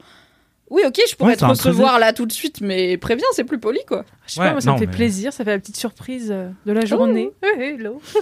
Peut-être que je devrais ouvrir mon cœur à la surprise et répondre plus Ah. souvent au téléphone euh, en espérant que ce soit pas des télémarketeurs qui veulent me vendre des assurances retraite. Nous pas trop ton cœur non plus, Mimi. Mais c'est très générationnel aussi, je crois. Enfin, le rapport au téléphone, l'angoisse de décrocher le- les téléphones, les appels vocaux, en fait. On a effectivement perdu l'habitude et tout. Je crois qu'il y a plein de films d'horreur aussi où l'horreur vient du téléphone. Ah Ouais. Où en fait tu décroches et c'est la voix qui respire fort ou des trucs comme ça, tu vois. Genre c'est oh. Est-ce qu'on tient un article là Avez-vous peur du téléphone à cause de Scream? Une enquête d'Anthony Vincent à lire sur Mademoiselle très bientôt. On a beaucoup digressé, on a parlé Oui. de lecture mais pas que. Du coup, merci beaucoup pour ceux kiffent Paola, les meilleurs kiffs Avec sont ceux qui font merci. les longues digress- digressions existentielles et euh, qui nous permettent de déterminer quelle activité est de droite ou pas, évidemment grâce à Aïda. Du coup, la lecture est de gauche. La lecture est de gauche, sauf si c'est un gauche. livre d'Éric Zemmour, auquel cas c'est de droite. Désolée, c'est la règle. À Merci. toi, Aïda, c'est quoi ton kiff? C'est à moi. Est-ce que tu as euh, changé d'avis du coup? Je n'ai pas changé de kiff. Très bien. Euh, je me suis dit que sinon ça allait être euh, le bazar dans ma tête et que j'allais avoir des bugs terrifiants au micro et je vous épargnerai ça à toutes et à tous. Très bien. Alors mon kiff c'est un livre, euh, un livre qui s'appelle Love in Color ou avec un accent british Love in Color. Incroyable. On croirait entendre Alix. Elle est parmi nous. Refais-le. Love in Color. c'est encore plus nul la deuxième fois. Je sais pas je. Le one shot était beau, désolé. Ouais, bah voilà, c'était spontané, maintenant c'est nul. Euh, euh, du coup, c'est un, un livre, un recueil de, de petits récits, de petites nouvelles d'une autrice qui s'appelle Bolu Babalola, euh, qui est british et nigériane. Et euh, je sais pas si vous la connaissez sur Twitter, mais c'est la meuf la plus drôle de Twitter. Il y a beaucoup de gens qui sont en compétition pour ce titre, dont moi. Et elle nous dépasse tous. J'aime bien parce que tu dis tout ça, mais Aïda refuse toujours de vous donner son compte Twitter. Donc ne peut-être que vous la suivez déjà. Elle est hilarante, vous ne le savez pas. Je reste très anonyme sur Twitter car c'est ce qui me permet d'insulter des gens. ce que je ne ferais pas sous mon vrai nom. Bisous à Nadine Morano qui m'a bloqué. En même temps, c'est pas grave, elle vraiment est de droite. insulté Je l'ai pas insulté, je lui ai dit ce que je pensais de ce qu'elle écrivait. C'est un, Mais elle est susceptible, hein. Nadine. Il faut le savoir. c'est Oui. un honneur du coup d'être bloqué. On est encore en train de faire une digression qui va vous donner des indices sur mon Twitter, donc je vais recadrer immédiatement cette conversation. Euh, donc Bolou Babalola, qui est, euh, qui est une des meufs les plus drôles euh, sur Terre et sur Twitter. Moi, je l'ai connue il y a quelques années, à l'époque où elle harcelait sexuellement Michael B. Jordan. sur Mais je vois qui c'est. Tu vois qui c'est? Oui, oui. Alors, juste pour le contexte quand C'était même. pas parce du vrai harcèlement sexuel, voilà. c'était vraiment une grosse hyperbole de ma part. C'est comme euh, Lizzo qui a slidé dans les DM de Chris Evans il y a pas longtemps parce qu'elle était donc Chris Evans qui joue Captain America parce qu'elle était un peu bourrée et qu'elle lui, elle je crois qu'elle lui a juste envoyé un emoji ou quoi mais elle a slidé dans ses DM en mode Hey Chris Evans Ce qui est un move que je pense beaucoup de femmes ont fait mais pas beaucoup ont une rep puisqu'il a fini par lui rep après qu'il y a eu des articles et Oh. tout mais qu'il est très la classe. Mais du coup oui c'était pas du vrai harcèlement sexuel de Michael non, non, B. pas Jordan. du tout. Euh, c'était, en fait, elle faisait des montages. euh, c'était l'époque où sur Twitter, il y avait plein de gens qui ressortaient des vieilles photos d'eux d'enfance et qui disaient ah, aidez-moi à retrouver telle personne ou ah, aidez-moi à retrouver ce mec que j'ai pécho en festival et tout. Et donc elle, elle avait fait un montage d'elle avec Michael B. Jordan en disant s'il vous plaît, aidez-moi à retrouver ce mec que j'ai chopé en vacances. C'est l'amour de ma vie et tout. Rappelons pour celles et ceux qui ne savent pas que Michael B. Jordan est un acteur très talentueux, mais aussi plutôt agréable à regarder, ma foi. Extrêmement euh, agréable qui joue. Killmonger dans Black Panther, qui est peut-être un de ses rôles les plus connus en termes de blockbuster, qui a fait plein de films très cool, qui a des fossettes et des abdos, et qui, bon... Oui, oui, oui, Michael B. Jordan. Oui. Je pense à lui maintenant et du coup je suis déconcentrée. Bref, fais ça aux gens. c'est vrai. Euh, du coup, ce truc-là était devenu viral et tout. Euh, Michael B. Jordan lui avait répondu sur Twitter. Ils avaient fini par se rencontrer dans la vraie vie. Oh là là Parce là que euh, Je vais essayer personne- technique. Après, euh, Bolou, elle est pas, elle est pas que stalkeuse de Michael B. Jordan euh, sur Twitter, c'est aussi une autrice. Euh, donc elle a bossé sur des séries, euh, notamment des scénarios et tout. Enfin, elle fait plein de choses, elle écrit plein de trucs. Je crois qu'elle a écrit pour Days aussi. Et, euh, et donc à l'occasion d'un d'un panel euh, sur un film, je crois, elle avait fini par le rencontrer. Et l'histoire raconte qu'elle s'est mise debout en disant euh, Salut, c'est moi l'amour de ta vie. Et qu'elle s'est prise une honte absolue. Un immense vent. Mais ils ont fait une photo ensemble et Twitter est devenu fou. Donc moi, c'est comme ça que j'ai découvert cette personne incroyable qui fait aussi euh, beaucoup, beaucoup de blagues sur euh, plein de séries que tout le monde regarde, des trucs style New Girl et tout. Du coup, elle est, elle est assez facile à, à comprendre. Évidemment, elle tweet en anglais puisqu'elle est britannique. Euh, et, euh, et elle a fini par écrire un bouquin qui s'appelle donc Love in Color et qui est un recueil d'histoires assez courtes qui revisite euh, des histoires de... Alors, comment je vais expliquer ça en étant clair et en disant pas n'importe quoi? Ça va Elle- être super. Elle revisite des contes de, tirés de mythologies qui sont des mythologies euh, pas forcément très connues en Occident, euh, notamment les grandes figures mythologiques euh, d'Afrique de l'Est, de l'Ouest, dans la culture Yoruba, euh, dans le Moyen-Orient aussi. Enfin voilà, c'est des figures euh, qui sont tirées la plupart du temps du monde qui est pas occidental. Donc déjà c'est cool parce que ça nous apprend plein de choses. Et elle en fait des espèces d'histoires d'amour euh, version 2020-2021 quoi. Hmm. Donc, donc il y a des smartphones qui se mélangent à des histoires, des histoires de déité et tout. Et il s'avère que moi, je suis pas, je suis pas une grande fan de romance de manière générale. C'est pas trop les livres que je lis. Euh, parce que parce que voilà c'est pas trop mon kiff et que de manière générale je ne lis que de la philo comme une grosse nerd Encore une fois, les stars de la cour de récré sont parmi nous moi ma passion c'est Lévinas ok si vous avez envie de parler de Lévinas envoyez-moi un DM tout le monde s'en fout à part moi Mon copain fait son mémoire dessus. ah je l'adore Je sais Je pas te de quoi jure que c'est vrai. Voilà, je vais le dire. Il y a des gens qui doivent se le dire, qui sont là. Putain, j'ai envie de googler, mais j'ai même pas vraiment compris comment ça s'écrit. C'est quoi le. Lévinas c'est un philosophe euh, vraiment très cool qui a écrit euh, de très belles choses que je te Mhm. recommande C'est Je vais le noter dans ma liste de philosophes à, à suivre, hein, finalement. Mais c'est incompréhensible par contre. Je, Ah, bah, tu perso, j'ai essayé de le lire, vraiment. Mais euh, enfin, j'ai essayé, non. Je, je mens. Au moins une page. j'ai ouvert un livre de mon copain parce qu'il fait vraiment son mémoire dessus. Euh, en parallèle avec Rosenzweig, si que je connais aussi par hasard. ah je le connais pas Ah bah voilà, bah, il fait un parallèle entre les deux sur la révélation. Enfin bon, c'est un truc euh, théologique et tout. Et du coup, j'ai essayé de le lire pour euh, voir. C'est incompréhensible si tu n'as pas des bases philosophiques, je trouve. Euh, ouais, c'est très possible. Voilà. Mais ayant, ayant fait des études de philosophie, parce que je suis pas de droite. Genre, il n'y a pas de philosophe de droite. Il y en a tellement. Il y en a pas à la télé, wesh. C'est plutôt les livres philosophes en tête gauche. de gondole et tout, là, à chaque rentrée littéraire. C'est Ah, peut-être pour c'est ça qu'on lit plus de livres. Hein. D'ailleurs, J'arrête. bon, bref, je suis encore en train de digresser, de raconter n'importe quoi. Donc, parlons de ce livre qui est incroyable. Euh, je disais, Tu j'aime disais pas que la trop la romance, romance. c'est pas trop, trop, trop ton truc. Et, euh, et ouais, et que souvent euh, ça m'intéresse pas trop. Et en fait, euh, là, ce que cette autrice fait, c'est assez incroyable au sens où elle écrit de la romance d'une manière euh, que moi j'avais jamais lu avant. C'est un truc. euh, c'est pas de la romance, enfin, c'est pas marketé comme euh, un livre féministe, mais en vrai, la manière dont elle parle des relations, et notamment des relations hétéro, c'est d'une manière qui est hyper féministe. Moi, j'avais jamais lu ou vu d'histoires d'amour qui me faisaient un peu kiffer en mode Ah, ça a l'air stylé, les trois quarts du temps, c'est. Un mec avec un hélicoptère euh, super toxique qui chope une stagio, c'est tout. Enfin, je sais pas. Pour moi, la romance, c'est ça, tu vois. C'est quand même souvent ça, c'est vrai. Merci de voir de quoi je parle. Et, euh, On a vraiment besoin de le citer. Mon Dieu. Et, euh, et ouais, où souvent c'est des histoires, euh, enfin, même les films d'amour et tout, les comédies romantiques, souvent c'est des trucs qui sont à moitié misogynes ou juste pas très intéressants, tu vois. Bah, c'est souvent basé sur il faut que ces personnages ne communiquent absolument pas pour aucune raison afin de créer des malentendus qui surréagissent beaucoup aux malentendus en question en partant généralement loin au lieu de discuter avec des gens qui- à qui ils tiennent. Et effectivement, souvent le consentement n'est pas extrêmement invité au casting. Quoi. Exactement. Et du coup, ça a toujours été un souci, euh, mais même, enfin voilà, au-delà de ça, c'était pas, c'était pas ma passion. Et en fait, là, elle euh, parle d'amour d'une manière qui a, euh, que moi j'ai rarement vue dans des objets culturels euh, que j'ai consommés. Et c'est cool. En fait, c'est juste trop bien d'avoir des personnages masculins dont tu comprends un peu ce qui se passe dans la tête, qui genre juste euh, aiment des meufs, tu vois, mais d'une manière saine et cool. Et elle raconte un peu de plein de manières différentes. euh, la manière dont on a un peu euh, tous et toutes envie d'être aimés, tu vois.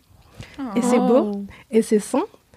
Et, euh, et en plus, c'est très bien écrit. Euh, elle écrit ça d'une euh, d'une manière super différente, de petite histoire en petite histoire. Donc, tu des styles d'écriture différents, des setups différents. Il y a des trucs qui sont un peu, bah, un peu anachroniques. tu des choses qui sont dans des environnements brumeux que tu comprends pas. Tu sais pas à quelle époque c'était. Il y en a d'autres qui se passent dans un truc très 2020. Enfin, voilà, tout se mélange un peu.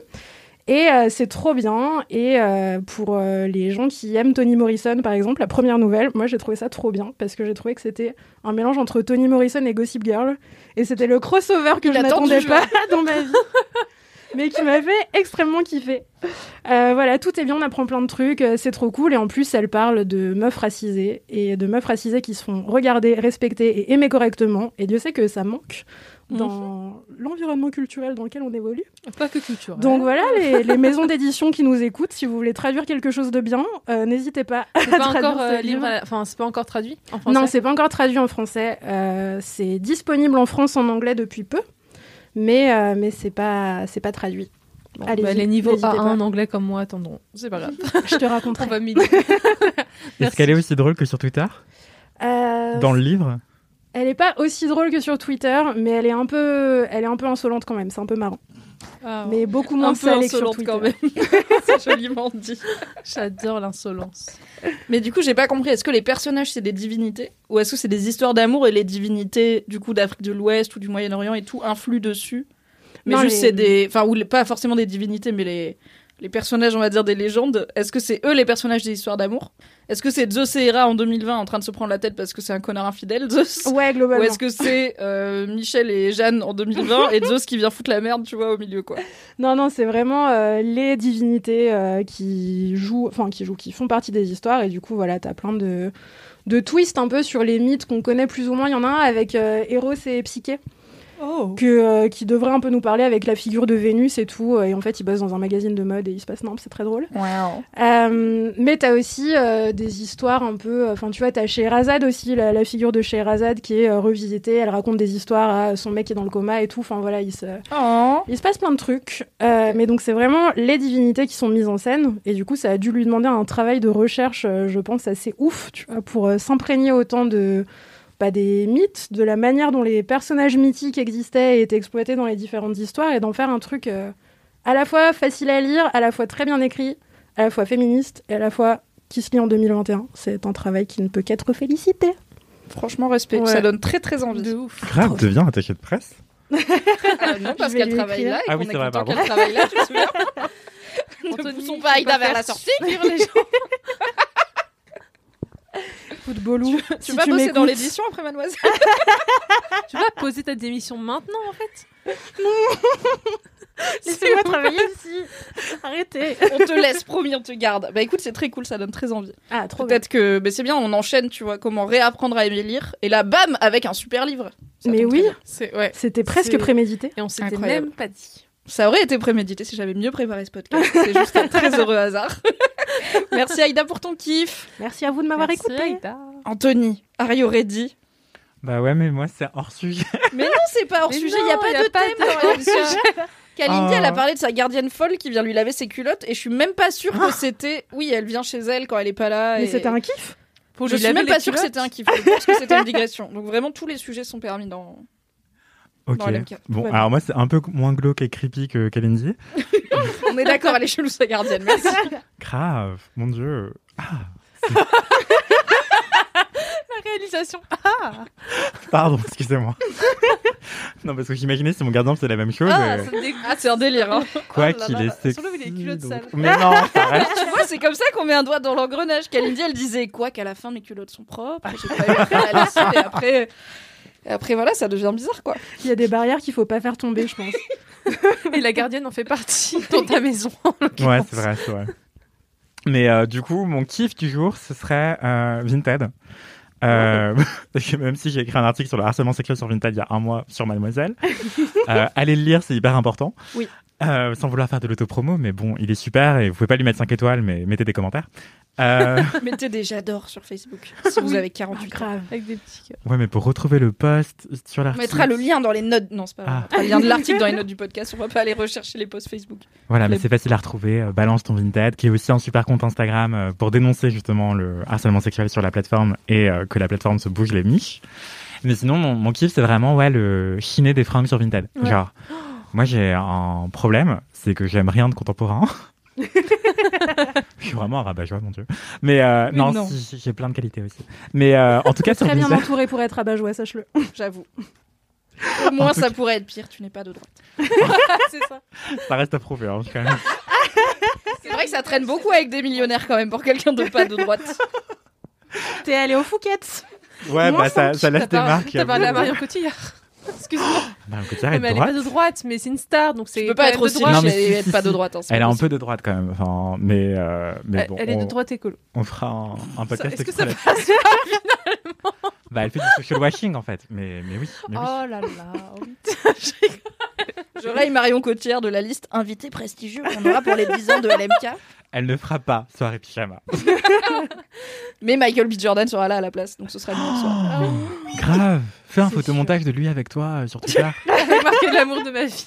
Et dis-nous où on La peut trouver ce tweet. Exactement la même chose que ce qui a déjà été fait il y a 10 ans. Bah, Ça le marcher pour un hommage, c'est pas du Je vais plagiat. juste photoshopper ma tête sur celle de Bolou et je vais laisser son corps. en mode allez, c'est plus facile.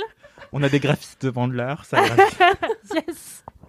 Mais j'allais le faire dès la sortie de ce podcast. Genre dire euh, avec une photo, un photomontage de Jake Gyllenhaal et moi, tu vois, genre dire oui, c'est l'amour de ma vie. euh, Retrouvez-le s'il vous plaît.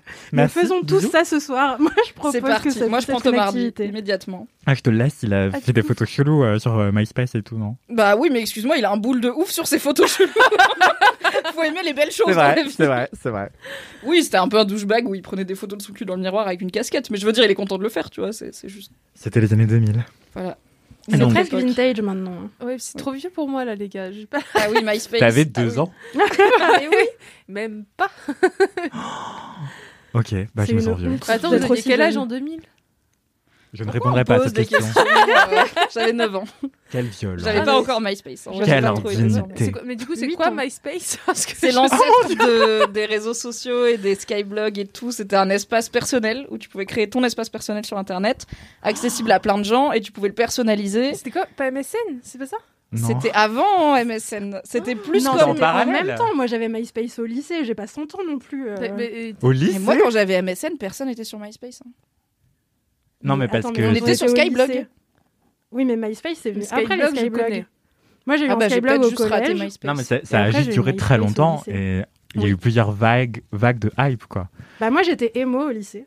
Ah, Moi, j'étais émo au collège J'étais et sur au lycée. MySpace. Ah, j'aurais même, jamais cramé, je te jure. C'est comme Et le astro. que j'étais emo.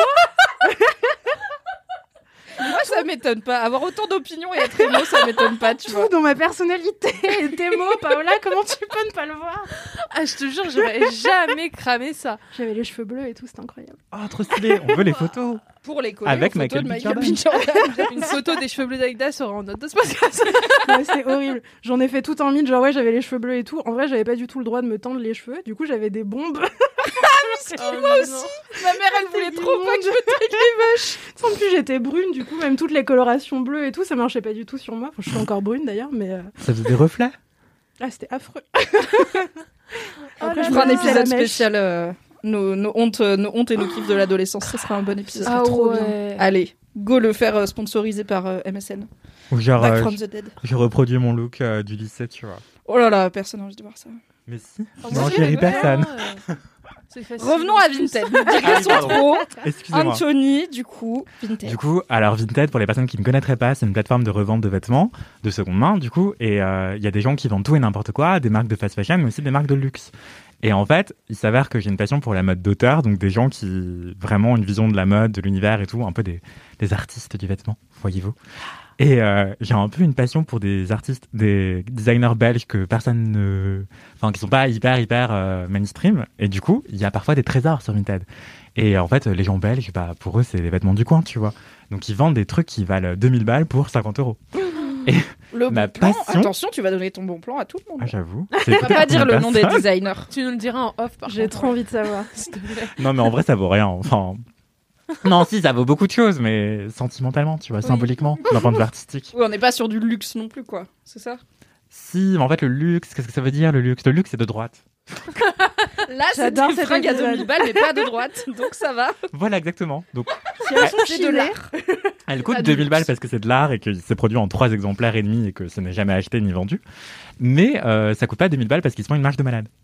Et euh, du coup, sur Vinted, ouais, je trouve des pépites de malade. Et à tel point que maintenant, j'ai paramétré des alertes de malades qui font que je suis au courant en premier dès qu'il y a un truc qui apparaît dans ma taille, de tel designer, euh, de, dans telle pointure ou que sais-je.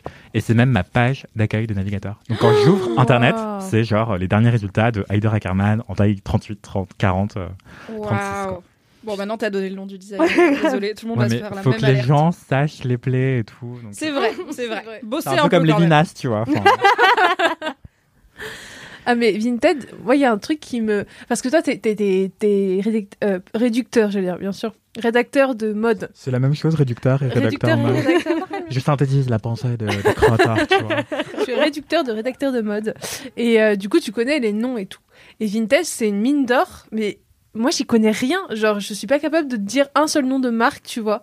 Et du coup, je passe à côté de Pépite. J'ai une pote, c'est pareil, elle est trop forte en mode. Elle trouve des trucs de ouf, genre des manteaux roses avec de la fourrure noire, et je trouve ça formidable. Et moi, je ne trouve pas ça. Je, je tombe vraiment sur les vieux t-shirts euh, euh, Lulu Castagnette, tu vois. Ah, le flashback Et ça me vénère parce que j'adore, euh, j'adore m'habiller bien, mais euh, je sais pas comment trouver euh, les beaux habits. Bah, du coup, si t'as des tips. Alors, Voilà. premier tips, c'est justement utiliser tous les filtres qui sont à disposition. Donc, il y a la barre de recherche où tu peux taper manteau rouge avec un col noir, mais ce que tu peux faire. Enfin, non, ça marche pas comme ça. Waouh, j'étais lancée, j'étais Ouais, grave, je tu prenais des notes. Et tu après, vois. une fois que t'as tapé ça, tu fais quoi? Non, justement, j'allais dire l'inverse. Si tu sais ce que tu cherches, tu trouves plus facilement. Et ça, c'est comme dans la vie. Ok. Ah, c'est beau. Super. Là, un peu enfoncer une porte ouverte, quand même. Mais bon, Mais est-ce Que des que toi, leçons ça t'arrive de flâner sur Vinted en sans mode, but, vais- ouais. tu perds ton temps. Enfin, Ok, on Bah est d'accord. Dommage, Il faut savoir. mais Donc en fait, il faut chercher genre plein En- d'articles sur plein de designers à découvrir et tout pour pas avoir des gens qui coûtent trop cher. Et après ces designers là, si t'aimes bien ce qu'ils font, tu tapes leur nom dans Vinted et après peut-être tu auras ta taille, c'est ça? Plutôt que de taper le nom du designer, en fait, tu peux sélectionner par marque. Et du coup, si tu sais que tu veux euh, un, une veste euh, Courrèges en vinyle euh, des années 90, qui- ça revient grave à la mode, donc allez-y. Euh, Euh. Je savais pas que je voulais ça, mais depuis que tu l'as dit, je le veux. Ouais. non, c'est trop mais- mignon, un, un peu rétro et tout, euh, cropped avec le col officier, c'est trop trop beau. Et le vinyle, ça vieillit pas si bien que ça, mais il y a des pépites sur Vinted.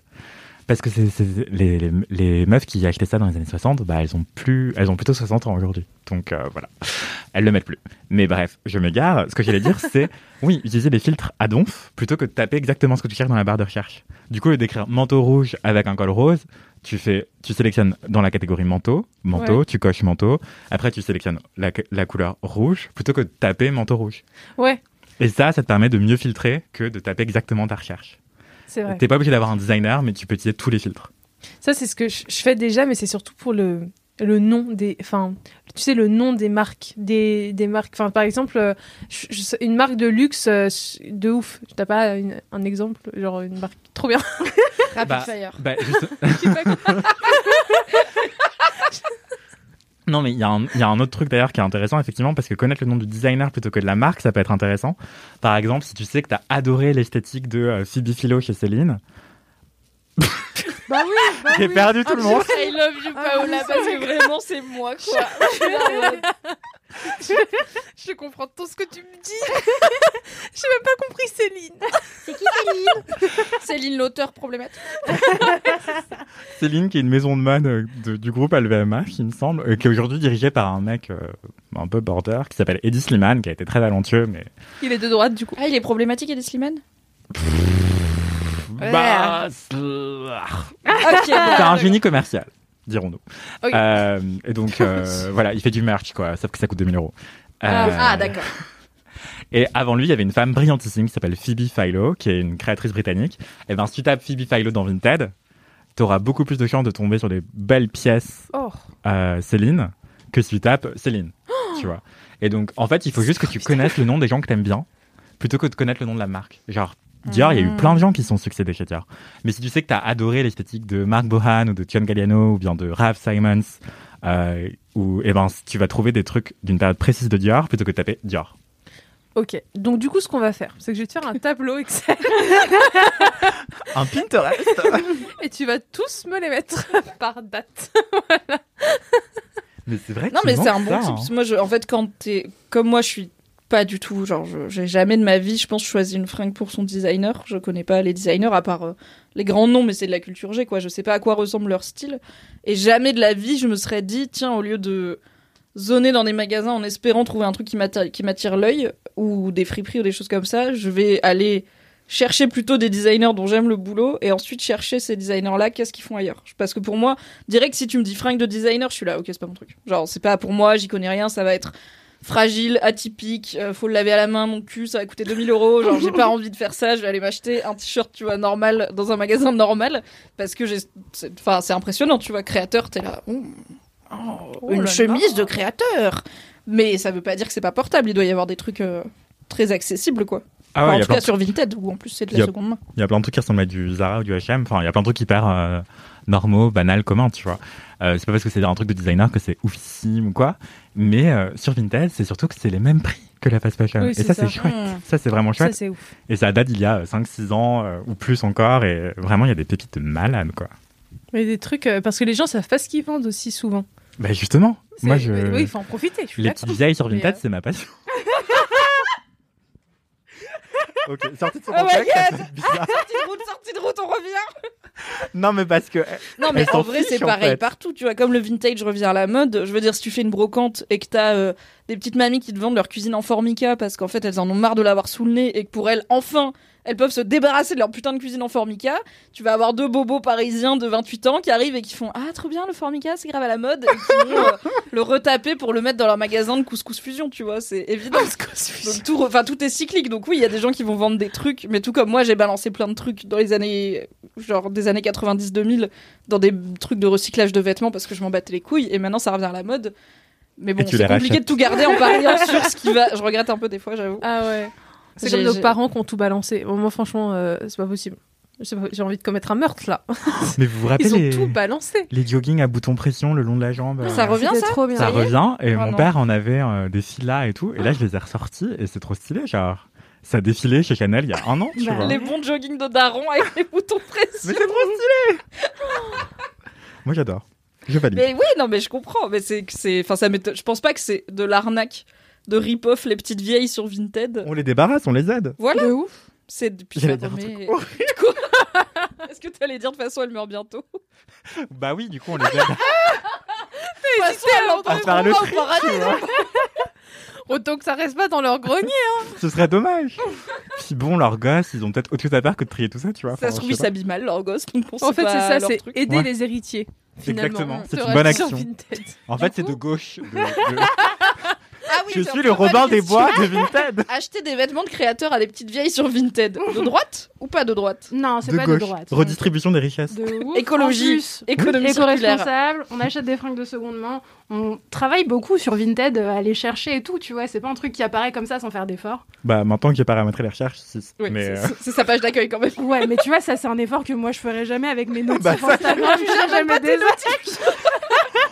Mazette, je sais pas comment tu fais. Mazette Je dis aussi Mazette Mais oui Je me retiens Mais ne vous retenez pas Paola. Dites Mazette à tout va enfant. Ah, j'adore dire ça. C'était très théâtral ça. Merci. Molière euh, frétille dans Oui, sa oui. tombe. Je lui fais souvent cet effet. À défaut d'aller au César, on ira au Molière. C'est moins. Je sais pas s'il y a du coup Charlize Theron et tout, tu vois. Il y a sûrement plein de comédiens et comédiennes talentueuses que je connais pas. Parce Il y a Blanche Gardin, genre. Il y a Thomas bien Blanche Joly. Gardin. Oh, Personne connaît Thomas Joly, Mais si, bien. Ah oui. Non mais euh, déjà ça name drop des créateurs et des autrices, euh, ça va, on va pas commencer à name drop des gars qui font du théâtre. Après c'est vraiment le podcast d'humiliation de quoi. Je vais être là en mode yes. Un podcast de Bien niche sûr. où on dit tous un nom que personne d'autre ne connaît autour de la table, quoi. Là, c'est ce qui se passe depuis le début.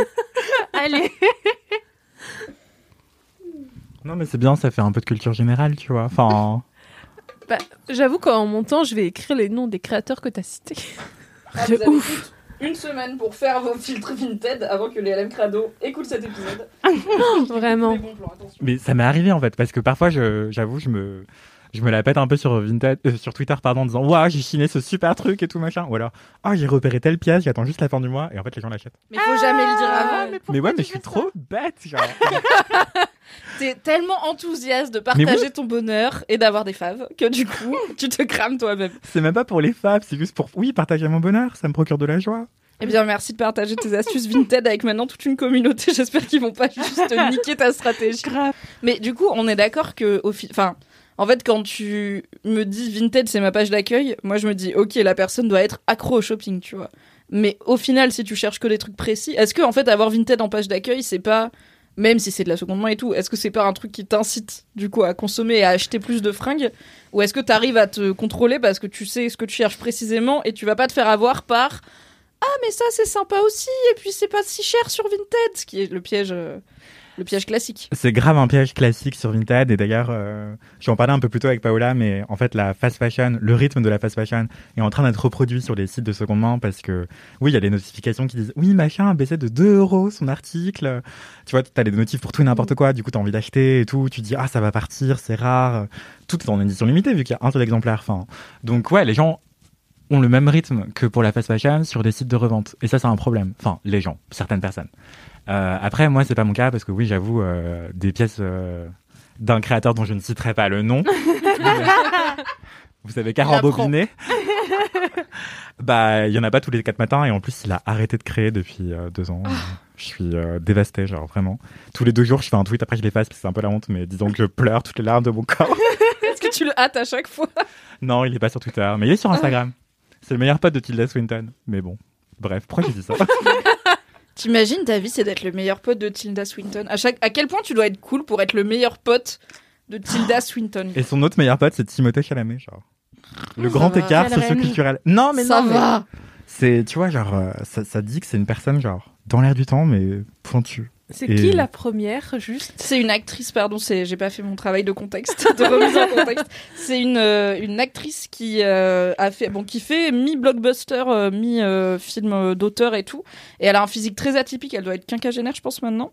Elle est très grande, blonde. euh, elle a elle a joué David Bowie dans un clip. Elle a- elle ressemble un peu à David Bowie. Elle est très impressionnante. Euh, c'est quoi C'est elle a fait bah elle joue dans les Marvel là récemment, les Doctor Strange et tout. Oh, bah, j'irai voir. Je la connais Voilà. pas. Elle a joué dans un super film de Luca Guadagnino qui s'appelle Io sono l'amore et qui est absolument sublime. Elle est habillée en Jill Sander par Raph Simons. Mais bref. Ces infos que t'as dans ta tête, genre. Et elle a joué dans We Need to Talk About Kevin, qui est un film euh, Oui. peut-être un peu plus connu. Ça, oui. Et, euh, et ouais, c'est une actrice très hiératique, très grande, blonde, euh, évanescent, genre blanc. Ses cheveux sont blancs, quoi. Je crois qu'elle est écossaise de mémoire, je sais plus, j'ai un doute. Mais euh, ouais, elle est sublime. Ok, bon, bah, j'irai j'irai voir cette sublime actrice très douée. Et c'est la muse de, euh, de l'acteur, de, créateur dont je ne prononcerai pas le nom. Mon dieu, tout tant de liens. Oui, pour répondre à ta question, Vinted, non, Oui. je j'achète pas des vêtements tous les quatre matins. Ok, Et, euh, donc on peut avoir Vinted en page d'accueil sans se retrouver dans une spirale infernale de oulala, Voilà. oulala, les, les livreurs n'arrêtent pas de sonner, oulala, j'ai honte. Voilà, parce que du coup, je vois les nouvelles choses qui correspondent à ma recherche, mais il y en a une tous les deux mois, quoi. ok. Mais du coup, je saute dessus. N'hésitez pas cet été à faire les placards des gens chez vous pour voir s'il n'y a pas de très belles pièces de designer belge à vendre à Anthony sur Vinted. Peut-être que ça vous payera votre année d'études l'année prochaine, si vous en trouvez assez, vu qu'apparemment il n'y a pas un flux constant de nouveautés. Non, malheureusement. Peut-être qu'il y a un trésor quelque part qui t'attend. Fouillez les placards de vos grand-mères. Voilà. Et prenez tout ce qui a l'air un peu, un peu à la mode en 2021. Mais faites gaffe par rapport aux impôts. Ah oui, parce que Ah. maintenant, apparemment, ce que tu as vendu sur Vinted se retrouve sur tes impôts. Ce qui me ravit car j'ai toujours eu la flemme de faire Vinted vraiment. À chaque fois, je me dis, bah c'est vrai qu'au lieu de donner mes fringues, je pourrais genre euh, les vendre sur Vinted parce qu'elles sont rarement abîmées et tout. Puis après, je me projette dans attends, donc je vais devoir négocier des t-shirts à 2 euros parce que des gens vont vouloir négocier, déjà ça va me saouler.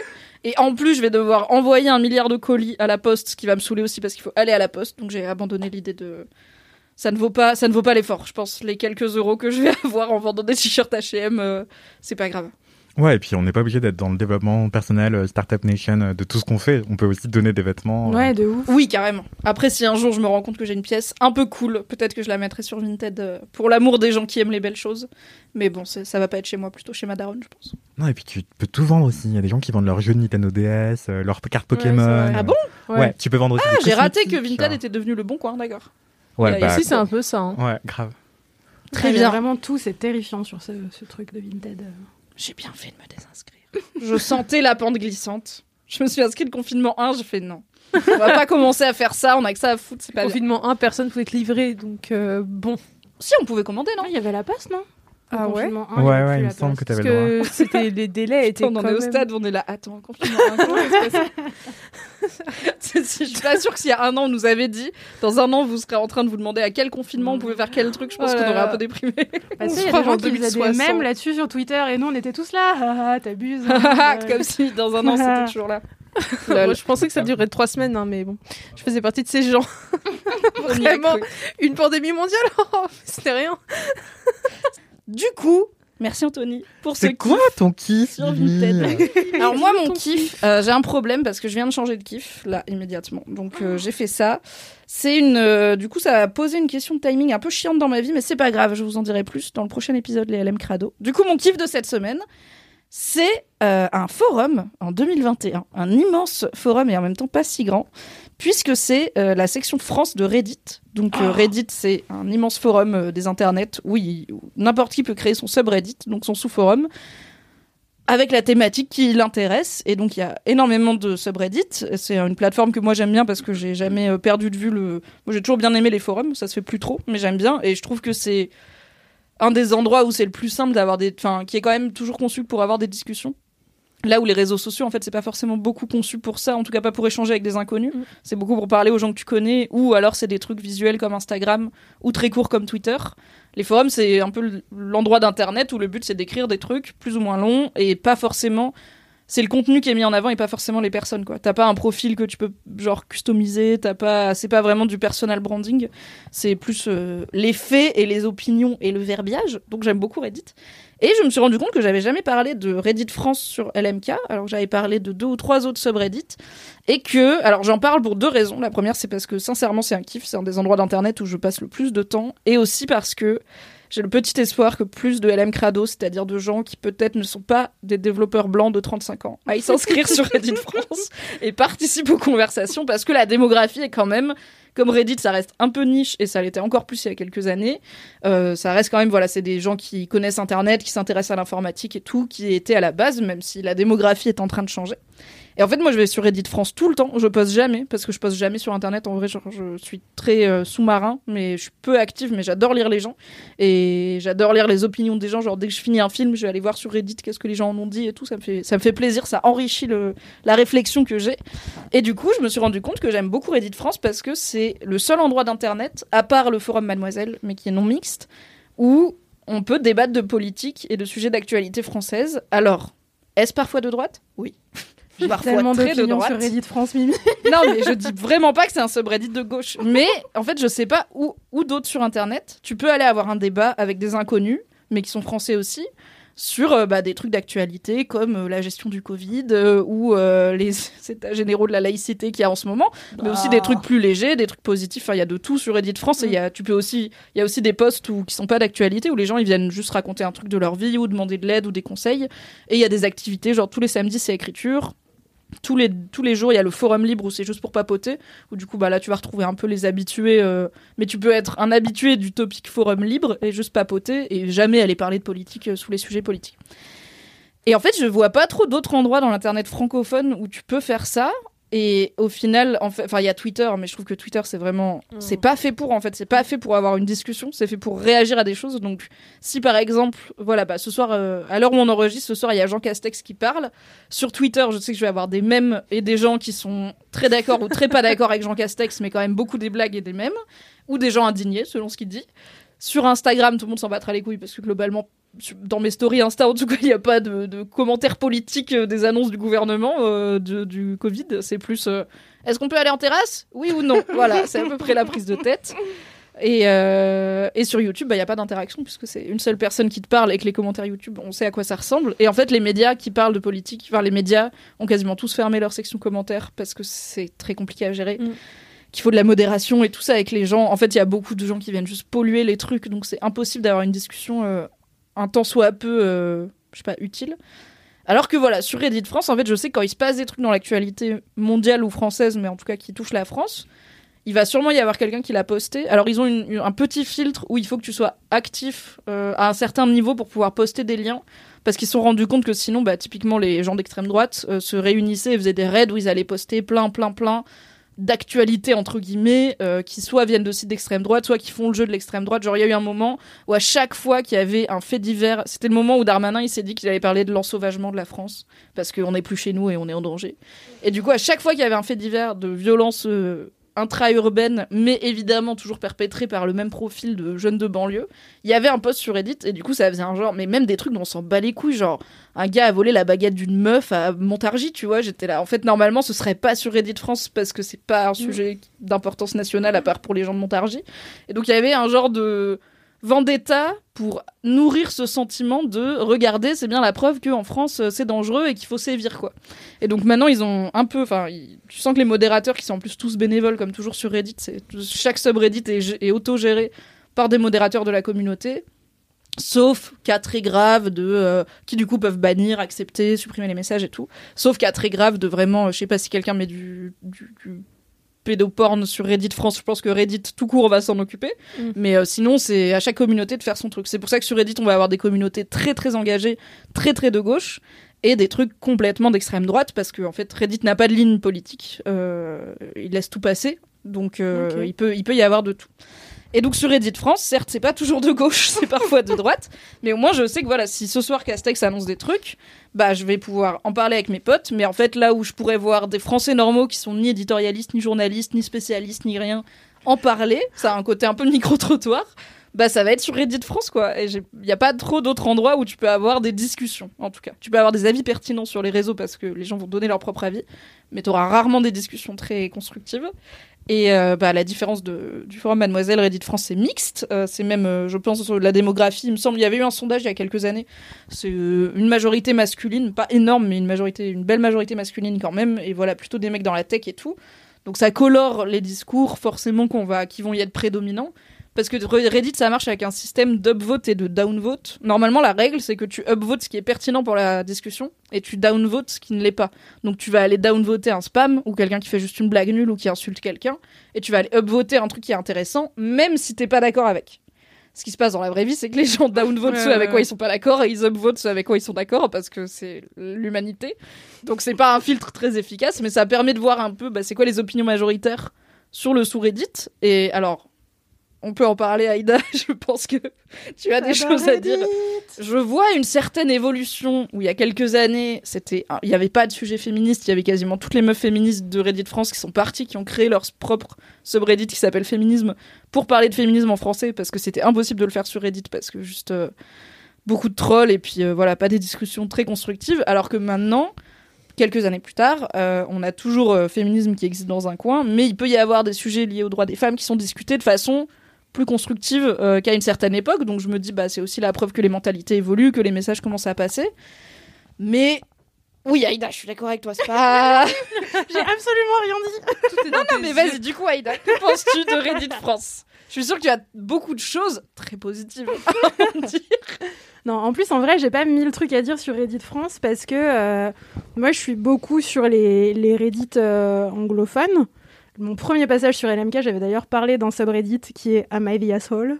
Qui est trop Ah, bien. meilleure chose. qui est un thread Reddit où on juge des gens qui racontent des situations me de leur j'ai fait ça, on m'a dit que j'étais un connard d'avoir fait ça, c'est quoi votre avis? Et du coup, c'est tout le temps une histoire hyper croustillante, t'es là, mais quoi? Oh, c'est génial. Est-ce que je regrette de pas parler anglais? Mon Je te traduirai les meilleurs. Ah oui. Et, et, euh, et donc, ouais, Reddit France, moi, quand j'ai commencé à découvrir, parce qu'avant, je, en fait, j'étais pas sur Reddit, j'étais sur les comptes Twitter qui reprenaient le meilleur de Reddit et euh, qui en faisaient des, petits, bah, voilà, des petites sélections. Et du coup, je me suis mise pour de vrai sur Reddit euh, quand j'étais au chômage. Je me bon suis moment dit que c'était le bon mettre. moment pour me mettre sur ce truc, sur l'appli et tout.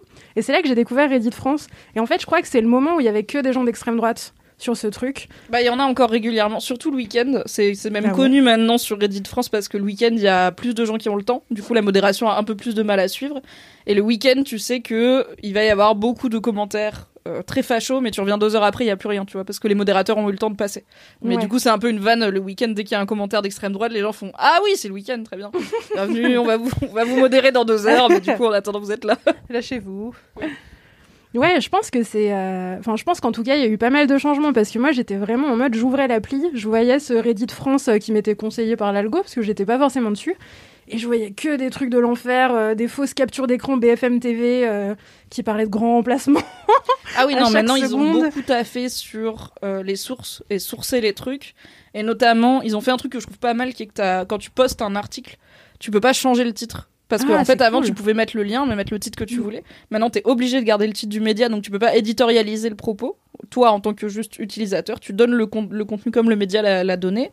Ils privilégient, en fait, au lieu d'envoyer un tweet qui commente un article, bah envoie l'article. Et comme ça, les gens, ils donnent leur avis, donnent ton avis en commentaire à la limite, mais enfin, évitons les liens Twitter qui servent juste à donner un contenu qui est déjà dispo en fait sur un média parce qu'en plus il y a un côté un peu euh, on sait que les gens ils vont pas cliquer, ils vont commenter sans lire donc si en plus il doit faire deux clics, tu vois, ils vont pas le faire.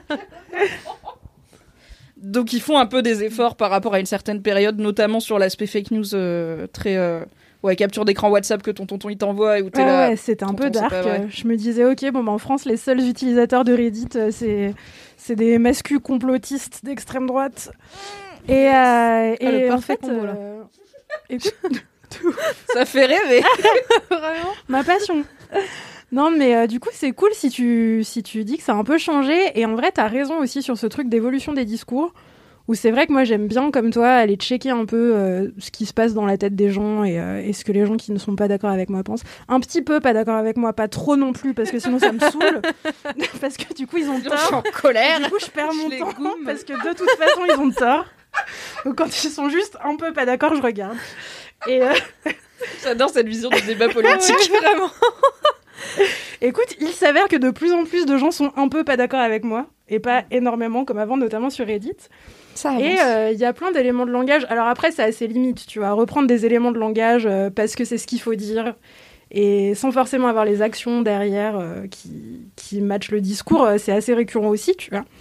Mais, Ah, tu veux dire qu'ils utilisent les éléments du langage féministe, mais ça veut pas dire qu'ils ont changé leur pratique en profondeur. Oui, oui, je vois ce que tu veux dire. C'est sûr que, enfin, je veux vraiment pas donner la mauvaise idée aux LM Crado qui vont peut-être après passer un moment chelou sur Internet. je suis pas en train de dire que Reddit France est un, fo- un forum spécialement de gauche ou spécialement progressiste, mais je pense qu'il est un bon reflet d'une certaine tranche de la population française. hein, clairement, c'est pas tout le monde. Et que bah c'est pas une frange à laquelle moi dans mes petites bulles euh, féministes euh, progressistes je suis très je suis si souvent confrontée donc c'est pas plus mal mais faut pas y aller en, en espérant n'avoir aucune aucun pic de tension quoi. les pics de tension vont arriver Faut pas y aller pour s'apaiser, quoi. non non mais globalement faut pas aller lire des gens parler de politique sur internet pour s'apaiser hein. oui c'est ça Faut pas y aller sur le week-end en plus, surtout. Ouais, oui, grave. en plus faut pas enfin si parce que du coup il y a aussi beaucoup d'autres contenus il y a plus de contenus mais parmi ce contenu il y a un peu plus de contenu d'extrême droite c'est internet Mais si la discussion est possible, en vrai, je trouve ça intéressant parce que tu viens de le dire, euh, on est, on a l'habitude que les gens soient d'accord avec nous dans les. Enfin, moi perso, je je m'entoure pas de mascus, euh, pas du tout Complotiste. progressistes, complotistes. Enfin, c'est pas mes, mes meilleurs amis, quoi. Disons que. Disons que c'est voilà, c'est. pas- juste des potes C'est ça, pote éloigné, vraiment. Et du coup, ça peut être intéressant d'être en contact avec ces gens-là euh, et d'essayer de discuter s'ils sont un peu pas d'accord.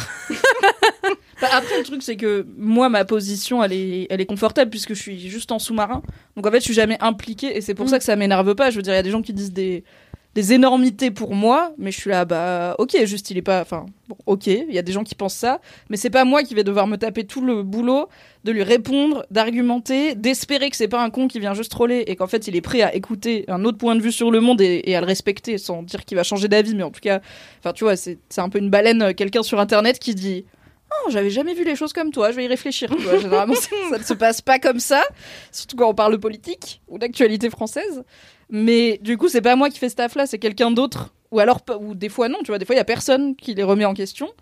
Et il y a pas un moment où je me dis, bon, bah, du coup, il faut que j'y aille, c'est ma mission, tu vois. Moi, je suis juste Tu vraiment relax, je suis en mode, oh, ok. Il y a encore des gens qui pensent ça. Bon. Mais juste regarder, ça t'énerve pas? Ouais, c'est ça en fait. Moi, Ouais, quand je lis bah les non, commentaires comme sur ça, Facebook, des fois, oui, tu vois, oui, si, des fois, enfin, ça dépend de ce qu'ils disent, tu vois, mais clairement, il y a des opinions et des avis qui me hérissent et qui m'énervent. Mais déjà, je pense qu'ils m'énervent, mo- enfin, ils m'énervent moins sur Reddit, où il y a un peu plus de répondants constructifs que sur Twitter, où en fait, je me dis, sur Twitter, si je vois un tweet qui m'indigne, je sais très bien que je vais le revoir passer 18 fois dans la même journée parce que tout le monde l'aura retweeté pour dire que c'est vraiment indignant. Donc déjà, ça me saoule. Là, les personnes qui répondent sur Reddit, soit elles le font avec humour, euh, alors ça marche ou pas, mais elles essayent. Soit elles, elles prennent le temps d'argumenter, bah, un peu comme les mademoiselles, tu vois, sur le forum mademoiselle, elles vont te faire des putains de pavés. Genre quelqu'un vient poser un commentaire troll d'une phrase, elles sont là. Je fais quand même expliquer pourquoi c'est pas Elles sont vrai. Et vraiment reprendre hein. les choses du début. On va tout là, déconstruire. tout déconstruire encore dans cette nouvelle arrivée sur le forum. Et là, du coup, il y a un peu ça sur Reddit où, bah, comme en plus, il y a quand même une curation qui est faite par la communauté. Et pour le coup, la communauté aime bien les gens qui font l'effort de bien s'exprimer et Mm. tout. Tu vois, ça va plus être upvoter quelqu'un de gauche mais qui défend son sujet que quelqu'un de droite qui vient juste dire euh, lol les islamo-gauchistes, tu vois. Même, même les gens d'accord avec lui, ils vont dire bah c'est pas intéressant de dire ça sur Mm, Reddit, ouais. on n'est pas là pour ça. On est là pour ce... C'est un peu débat PMU, j'avoue. Mais, Mais en même temps, on peut plus aller au PMU, donc... ouais, voilà. Ouf. Depuis les confinements, euh, c'est vraiment le, le meilleur euh, palliatif, quoi. Mais j'ai une question, enfin, ça m'interroge sur un point. Je me dis, est-ce que les gens d'extrême gauche trollent autant que les gens d'extrême droite, d'une part, et d'autre part Non mais on va faire un nouvel on va faire un podcast dédié là, c'est quoi ça?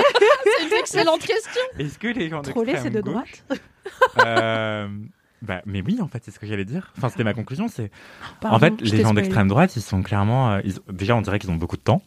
Euh, voilà, pas beaucoup d'amis peut-être, et tant mieux. Mais mais du coup, en fait. euh, est-ce que les gens d'extrême gauche vont s'amuser à faire des threads euh, et dire euh, regardez des fake news sur euh, une utopie zadiste euh. Genre, il y a que la droite qui fait ça, on est d'accord? Alors Ou- la, la gauche n'est quand même pas exempte de choisir et parfois bien twister les infos qui vont dans son sens et celles Mm. qui vont pas, tu vois. Donc il n'y a pas toujours une honnêteté intellectuelle euh, irréprochable, je dirais, à gauche. Après, je pense que dans le mécanique du troll et du troll organisé, du vraiment du raid, de, où on va, où plusieurs personnes vont s'organiser pour aller attaquer des personnes parce qu'elles pensent pas comme elles. Je pense que dans cette démarche, il y a une forme de violence qui serait peut-être un peu plus légitimée à gauche, à droite que à gauche. Tu vois, genre, tu peux pas être de gauche et passer ta vie à dire le cyberharcèlement, c'est pas bien. Et après, ouais. parler aux mêmes personnes qui te suivent pour ça et leur dire, vas-y, on va à 100 euh, troller un streamer de droite, par exemple, tu vois. Parce que tout le monde va te dire, bah non, frère, même s'il est de droite, euh, ça se fait pas. Enfin, Mm. non, on va pas aller lui pourrir sa soirée, tu vois. Il y a un truc un peu d'empathie qui est peut-être plus présente. Après, j'ai déjà vu des gens, en fait, j'ai vu des gens de gauche cyberharcelés. Mais qu'est-ce qu'on appelle troll, qu'est-ce qu'on appelle cyberharcèlement, tu vois? Genre, je pense que c'est pas toujours une démarche politique engagée, alors que quand les mecs seraient, quand tu vois quatre trucs à la suite popper sur Reddit France sur l'ensauvagement de quatre comptes différents, soit c'est quatre personnes qui sont organisées, soit c'est un mec Mm. qui s'est fait quatre comptes parce qu'il est très déterminé et que sur Reddit tu peux te faire un compte en deux clics et que du coup il évite aussi d'être banni. Je pense qu'il y a du troll de gauche, mais qu'il est différent du troll de droite. Mais j'ai envie de faire une enquête. À quoi ressemblent les trolls de gauche Il y a un truc aussi euh, qui est de l'ordre de hum, l'exagération que tu peux mettre dans ton troll, tu vois. Genre euh, les mecs d'extrême droite qui inventent des trucs. Ah, mais oui, mais toi, t'es une troll de gauche avec Nadine Morano. Je suis pas une troll de gauche, ok Je suis euh, une citoyenne qui s'exprime grâce aux mots Citoyenne qui fait entendre sa voix. qui sont mis à ses dispositions, ok. Et j'ai jamais insulté Nadine Morano, je lui ai jamais menti, donc je suis pas un troll ni une C'est vrai. cyberharceleuse. Tu Mais peut-être que je mens. ce que tu penses. Non, mais en gros, euh, dans la manière dont, on, enfin, dont les gens d'extrême droite créent des fake news, il y a un truc hyper. euh, qui résonne aussi avec la manière dont le monde médiatique en ce moment il fonctionne, tu vois. C'est-à-dire que si demain je veux créer une fake news de gauche, il y en a eu quelques-unes, tu vois, qui sont déjà arrivées. euh, Ouais, tu me diras si ça pourrait plus fonctionner peut-être euh, le truc de dire ok, je sais pas inventer un truc, mais en fait c'est toujours hyper glauque, tu vois, genre euh, je sais pas s'il y a Non, des gens de gauche écoute, qui inventeraient des fake news en mode de violence policière. En fait, il y en a mille, il y a pas besoin de les inventer, tu vois. Non, mais ça pourrait être plutôt des fake news sur, bah, du coup, des. Enfin, en fait, oui, il y en a mille et il n'y a pas la peine de les inventer, mais les, les mecs d'extrême droite qui inventent des fake news, ils inventent aussi des trucs qui existent sous d'autres formes, tu Ouais, vois, mais qu'ils adaptent au discours qu'ils veulent, euh, qu'ils veulent porter. Mais là, il y avait un exemple récent sur Reddit de, de fake news qui, en tout cas, n'est pas du tout d'extrême droite ni rien, et qui est plutôt partagé par des gens avec qui le sub d'habitude, donc le sous-Reddit, est d'accord, euh, puisque c'est le compte de Latron Chambier qui est donc un vidéaste qui est dans le mouvement de la zététique. Donc en gros, leur truc, c'est la méthode scientifique avant tout. Et, euh, et ils t'apprennent à remettre en question les évidences et à beaucoup lutter contre les fake news. Donc c'est vraiment leur truc. Et notamment, là, depuis le début du Covid, ils sont en feu entre les anti-vax, Ah, tu m'étonnes. euh, les gens qui pensent savoir comment marche l'épidémie, enfin, vraiment tous les, le docteur Raoult et tout, ils ont fait beaucoup de boulot sur, ok, on va reprendre les bases et déconstruire beaucoup, de- beaucoup de fake news. Mais ce compte-là, à part donc de la tronche en biais, a partagé sur Twitter ou a retweeté, je sais plus, une photo de comme quoi apparemment Boiron, donc le laboratoire qui fait notamment de l'homéopathie, ils sont évidemment anti-homéopathie, car ce n'est pas de la science chez les zététiciens, euh, vendrait des kits de euh, d'homéopathie contre les effets secondaires du vaccin. Et donc c'était une photo de kit d'homéopathie Boiron euh, contre les effets secondaires du vaccin qui avait l'air d'être un peu mis en avant dans une dans une pharmacie, donc euh, un petit panier avec plein de kits et tout. Et en fait, mais quand tu creuses, il n'y a pas de source, il n'y a pas de lieu, il n'y a pas de date. Donc déjà, ça leur ressemble pas trop de poster une photo vraiment sortie de on ne sait où. Euh, ça ressemble pas vraiment à un comptoir de pharmacie normal non plus. Les logos ont l'air un peu mal détourés. Et du coup, il y avait toute une discussion sur Reddit France qui a un... En fait, ils peuvent taguer des posts trompeurs point d'interrogation quand ils sont pas très sûrs. Quand quelqu'un poste un truc et quelqu'un vient dire attends parce que moi j'ai vu Ah, l'inverse, cool, du coup ça. ils mettent en attendant trompeur en mode enfin soyez voilà avancez avec prudence. Et du coup il y avait plein de débats sur il y a des pharmaciens qui sont venus dire alors en fait ce qui se passe c'est que ça fait longtemps que Boiron nous file des kits d'homéopathie vides qu'on peut remplir nous avec des sélections par exemple kits d'homéopathie contre les allergies au pollen. Et du coup tu mets dedans les trucs d'homéopathie. Donc ça en fait qu'un pharmacien quelque part ait décidé d'en faire des kits d'homéopathie pour les effets anti enfin pour les effets des vaccins et les vendus ça veut pas dire que c'est une consigne nationale, ça veut pas dire que Boiron le fait partout. Enfin, c'est même pas sûr qu'il l'ait mis en vente parce que je suis pas sûr qu'on puisse. Donc voilà, il y a plein de gars qui expliquaient des trucs. C'est passionnant. Et du coup, bah ça va. Tu vois, sur Twitter, c'est un discours qui est compliqué à dérouler autour de cette seule photo parce que c'est pas fait Ouais. pour. Sur Insta, bah du coup, comment tu fais ça? Tu fais des stories euh, hyper longues ou euh, une caption hyper longue sous une Ouais, euh, sous un post, c'est hyper chiant. ou Ou un diapo de 10 posts. euh, voilà comment vous pouvez aider. Here's how you can help. C'est sur Canva. Donc euh, c'est un peu le seul endroit où tu peux avoir cette discussion là, tu vois. Et c'est un exemple de fake news alors qui est pas spécialement de gauche mais qui est pas de droite en tout cas et qui a été plutôt du coup relayé par des gens auxquels tu fais confiance pour ne pas faire ça justement et pour ne pas jouer le jeu des fake news. Mais là c'est une fake news qui va dans leur sens qui est que Boiron et l'homéopathie euh, c'est des connards euh, qui nous mentent. Donc ils ont eu beaucoup moins de discernement qu'ils l'auraient fait pour une news qui va pas dans leur sens, je pense, et ils l'ont partagé en mode ah ah regardez bien, on avait raison. Alors qu'en fait, quand tu creuses, bah, ça veut pas dire que l'homéopathie c'est pas euh, une science non prouvée, mais euh, c'est juste que c'est pas un bon exemple pour le prouver, quoi. Ouais, bah, sur Twitter, je pense que ça aurait juste été pris comme un mème, en fait, comme un mime. Genre, comme les boîtes de médicaments homophobiales, tu vois. Ah non, Euh. je pense que ça aurait été pris pour un vrai truc. hein. Il y aurait eu Ah vraiment ouais beaucoup de retweets de boomers en mode euh, regardez ce qu'ils nous mettent dans les veines, l'homéopathie c'est très bien, et de l'autre côté des gens qui disent les gens sont vraiment cons de croire à l'homéopathie et Ouais, tout. je pense le sujet homéopathie sur Twitter. euh, ça Il est chaud, hein. Jamais quoi. C'est comme le sujet allaitement euh, dans les communautés de, de parents, tu vois, c'est c'est chaud, c'est ça n'arrête jamais d'être euh, mouvementé. Après, je dirais pas que Reddit France c'est un sous-Reddit. de- Je pense que Reddit France, mais pas mal à l'image pour le coup d'une partie de la société. C'est pas un subreddit de droite, c'est pas un forum où les gens sont majoritairement de droite. Je pense qu'ils sont de gauche, euh, à la limite de gauche libérale, tu vois, mais ils sont, ils sont pour des mesures de gauche, ils sont pour augmenter les impôts, ils sont pour euh, améliorer la redistribution des richesses, ils sont pour plus d'argent pour les services sociaux, pour l'hôpital, pour machin, tu vois. Donc, euh, c'est pas des fillonistes qui sont là, euh, je prends ma thune et je vais dans un paradis fiscal avec ma femme et mes deux enfants. Mais euh, sur toutes les questions de justice sociale et la fameuse américanisation des luttes sociales, là c'est plus compliqué. Donc en gros, c'est des gens de gauche, mais qui voient des changements dans la gauche et notamment bah, dans les franges féministes, antiracistes et tout de la gauche, avec lesquels ils sont pas hyper à l'aise pour l'instant. Et en même temps, il y a cinq ans, on leur disait harcèlement de rue, ils, ils faisaient Ouais. la toupie et maintenant ils comprennent ce que c'est, tu vois. Ouais. Donc il y a aussi ce truc de. Bah ouais, je trouve que c'est c'est une bonne façon, toute proportion gardée, de prendre un peu le pouls de ok une frange de la société qui est pas spécialement des gros euh, des gros réacs, des vieux ou des machins parce que je pense que pas grand monde a plus de 40 ans dessus, qui sont pas non plus des ados parce que pour le coup je pense que les ados qui sont sur TikTok ils sont pas sur Reddit France euh, où t'as que des darons qui parlent de Darmanin, mais euh, qui est quand même une frange de la population du coup qui qui peut aussi potentiellement être des alliés idéologiques. Du coup, c'est c'est intéressant de voir euh, ce qui se passe et ce qui se discute. Et puis moi, ça me fait me remettre en question aussi des trucs. Des fois, il y a des trucs, ça me paraît évident que, enfin, je suis là, ok, bon bah tout le monde a l'air d'avoir un avis là-dessus, parce que dans mes timelines, tout le monde a le même avis là-dessus, et je vais sur Reddit et alors ils disent l'inverse, ou alors ils en parlent pas du tout. Et il y a un post avec deux commentaires qui disent on s'en fout. Et je suis là, ok, moi vraiment, peut-être que ce problème nucléaire dans les autres réseaux euh, d'une du, voilà, d'une ampleur euh, Hiroshima, en fait, euh, peut-être que pour la plupart des gens on s'en fout un peu, tu vois. Oui, mais c'est bien, ça permet de voir un peu aussi, euh, bah, de, on le disait tout à l'heure, de sortir de ses bulles et puis de voir d'accéder à des sujets auxquels nous on réfléchit pas de notre de notre condition, de notre point de vue, de notre statut quoi. Parce qu'il y en a. Oui, a clairement, carrément. parce qu'il y a aussi, euh, bah, à l'inverse, des sujets qui vont beaucoup faire parler dessus, qui moi me préoccupent pas trop. Ouais, je ouais. sais que là, euh, comme il y a, y a quand même pas mal de gens sur Reddit France qui ont vécu ou qui vivent en campagne, par exemple. Et du coup, euh, bah, il y avait beaucoup de discussions autour de la chasse, la chasse à la glu, l'ouverture de la chasse. Est-ce que c'est possible d'avoir une chasse éthique? Est-ce que c'est possible d'améliorer la façon dont on chasse en France et tout? Et moi, j'étais là. Alors, franchement, ça a l'air d'être des débats, mais ouf Pareil sur des bails de pistes cyclables, de dodanes, de voitures pour famille, parce qu'il y a pas mal de, de parents. Et dans mes cercles, personne s'est ému beaucoup plus que ça. Enfin, j'ai pas vu beaucoup de hot takes sur la pêche à la glu, enfin sur la chasse à la Mhm. glu, tu vois.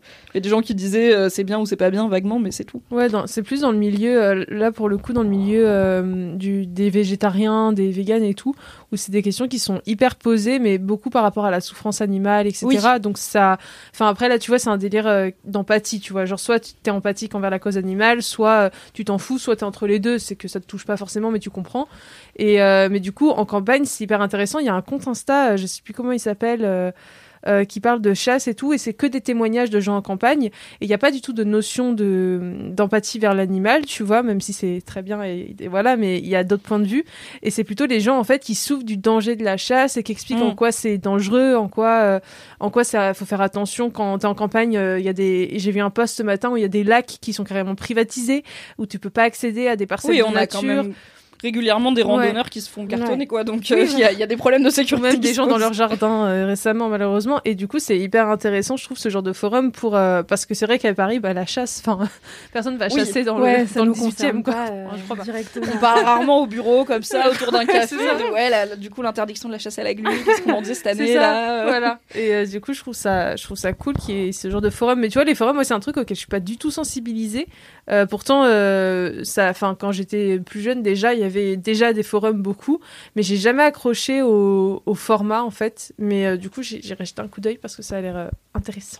Bah en fait après voilà je sais que Reddit c'est quand même pas je pense que tu peux confirmer Aïda c'est pas hyper accueillant visuel même visuellement c'est Ouais, c'est c'est très moche. dur de comprendre ce qui s'y c'est passe. pas euh, hyper évident euh, même s'il il l'optimise pour que ça devienne un peu plus mainstream euh, c'est pas très joli tu vois c'est pas comme enfin en fait tu sens que c'est pas une, un réseau qui a été fait pour être un réseau comme peuvent l'être TikTok ou des choses comme ça qui sont faites pour euh, bah pour t'attraper qui du coup sont hyper jolies euh, hyper simples en deux clics c'est bon tu peux lier tes comptes partout et tout Reddit, ils te disent, je sais pas, donne un, ils disent, il y a même pas de mail, je crois, juste ils te disent, donne un username, donne un mot de passe, voilà, c'est ton compte Reddit. Machallah, tu peux mettre un avatar, I guess, mais tout le monde s'en fout. T'es là, ok. Merci Reddit. Et après, il y a Ah, mais tout un aspect social pour le coup de, où tu peux faire des DM entre les gens. Enfin, tu peux avoir des conversations privées sur Reddit. Moi, je m'en sers pas, mais il y en a. Et, euh, et au-delà de l'aspect politique, il y a tout un truc bah, de, de communauté qui du coup va s'entraider. Là, il y a, il y a eu pas mal de posts forcément de gens qui vivent très mal bah, les confinements, euh, qui ont très Mm. peur du Covid ou qui à l'inverse ont pas peur du Covid et ils en ont marre et ils aimeraient aller dehors. Euh, ma mère ne veut pas se faire vacciner, comment la convaincre? Et oui, du coup, il y a vraiment beaucoup de gens qui passent beaucoup de temps Ouais. À aller filer des coups de main à bah, des, des gens qui connaissent pas, mais juste parce qu'ils peuvent, ils peuvent relate avec ce qu'ils vivent. Et du coup, il y a quand même un côté euh, mignon, au-delà du fait qu'il y a parfois des gens de droite. Il y a un dernier truc incroyable sur Reddit auquel je pense euh, à reculons parce que ça fait lien avec ce qu'on disait sur les trolls de- d'extrême gauche et d'extrême droite tout à l'heure, qui est un subreddit qui s'appelle The Right Can't Meme. Et en gros, c'est des gens d'extrême droite qui font des mèmes pour se moquer des gens de gauche, globalement. Et, euh, et en fait, c'est le moment où le troll d'extrême droite devient un troll d'extrême gauche parce qu'en fait, ils sont tellement nuls en mèmes. Je vais vous faire une description très claire. Là, tu m'as perdu, là, tu m'as perdu. Ils sont trop nuls en mèmes et du coup, ils font des mèmes d'extrême droite en mode. euh, je sais pas, ils mettent un, un tableau avec des arcs-en-ciel et des chevaux et des gens qui juste qui kennent et qui fument du shit et ils sont là ouais c'est ça le futur que les gens de gauche ils veulent. Et tout le monde est là bah ouais. Franchement, faire ça, les travaille, gars, ça a l'air trop bien la nature elle va bien et tout. Et en fait ils essayent tout le temps de troller l'extrême gauche en disant que des trucs avec lesquels l'extrême gauche est d'accord tu et du coup peut-être que c'est ça Mais des- en fait, c'est des extrêmes gens de gauche droite. dans, dans leur cœur. Je pense Ils que ça, pas ça que ça encore veut dire. Mais c'est ça, ils Bah osent pas s'ouvrir parce que c'est vrai que Des la société euh, finalement condamne pas. Faut que tu les aides, Aïda, faut que tu les aides à se libérer. faut que je leur explique que oui on veut euh, pas travailler et vivre sous des arcs-en-ciel en mangeant des fruits Évidemment. qu'on veut C'est le but, c'est le plan. J'espère qu'on gagne à la fin. Très bientôt. Désolée pour cet épisode, ma foi très long. J'avais annoncé à tout le monde que ce ne serait pas long. J'ai menti. On a dérapé, on a digressé. Merci beaucoup à cette équipe de choc. Merci Paola, merci Aïda, merci Anthony d'avoir été là. On se retrouve dans une semaine pour un épisode de Laisse-moi kiffer en live sur Twitch le soir à 20h. Et en attendant la prochaine fois, touchez-vous bien. Bisous.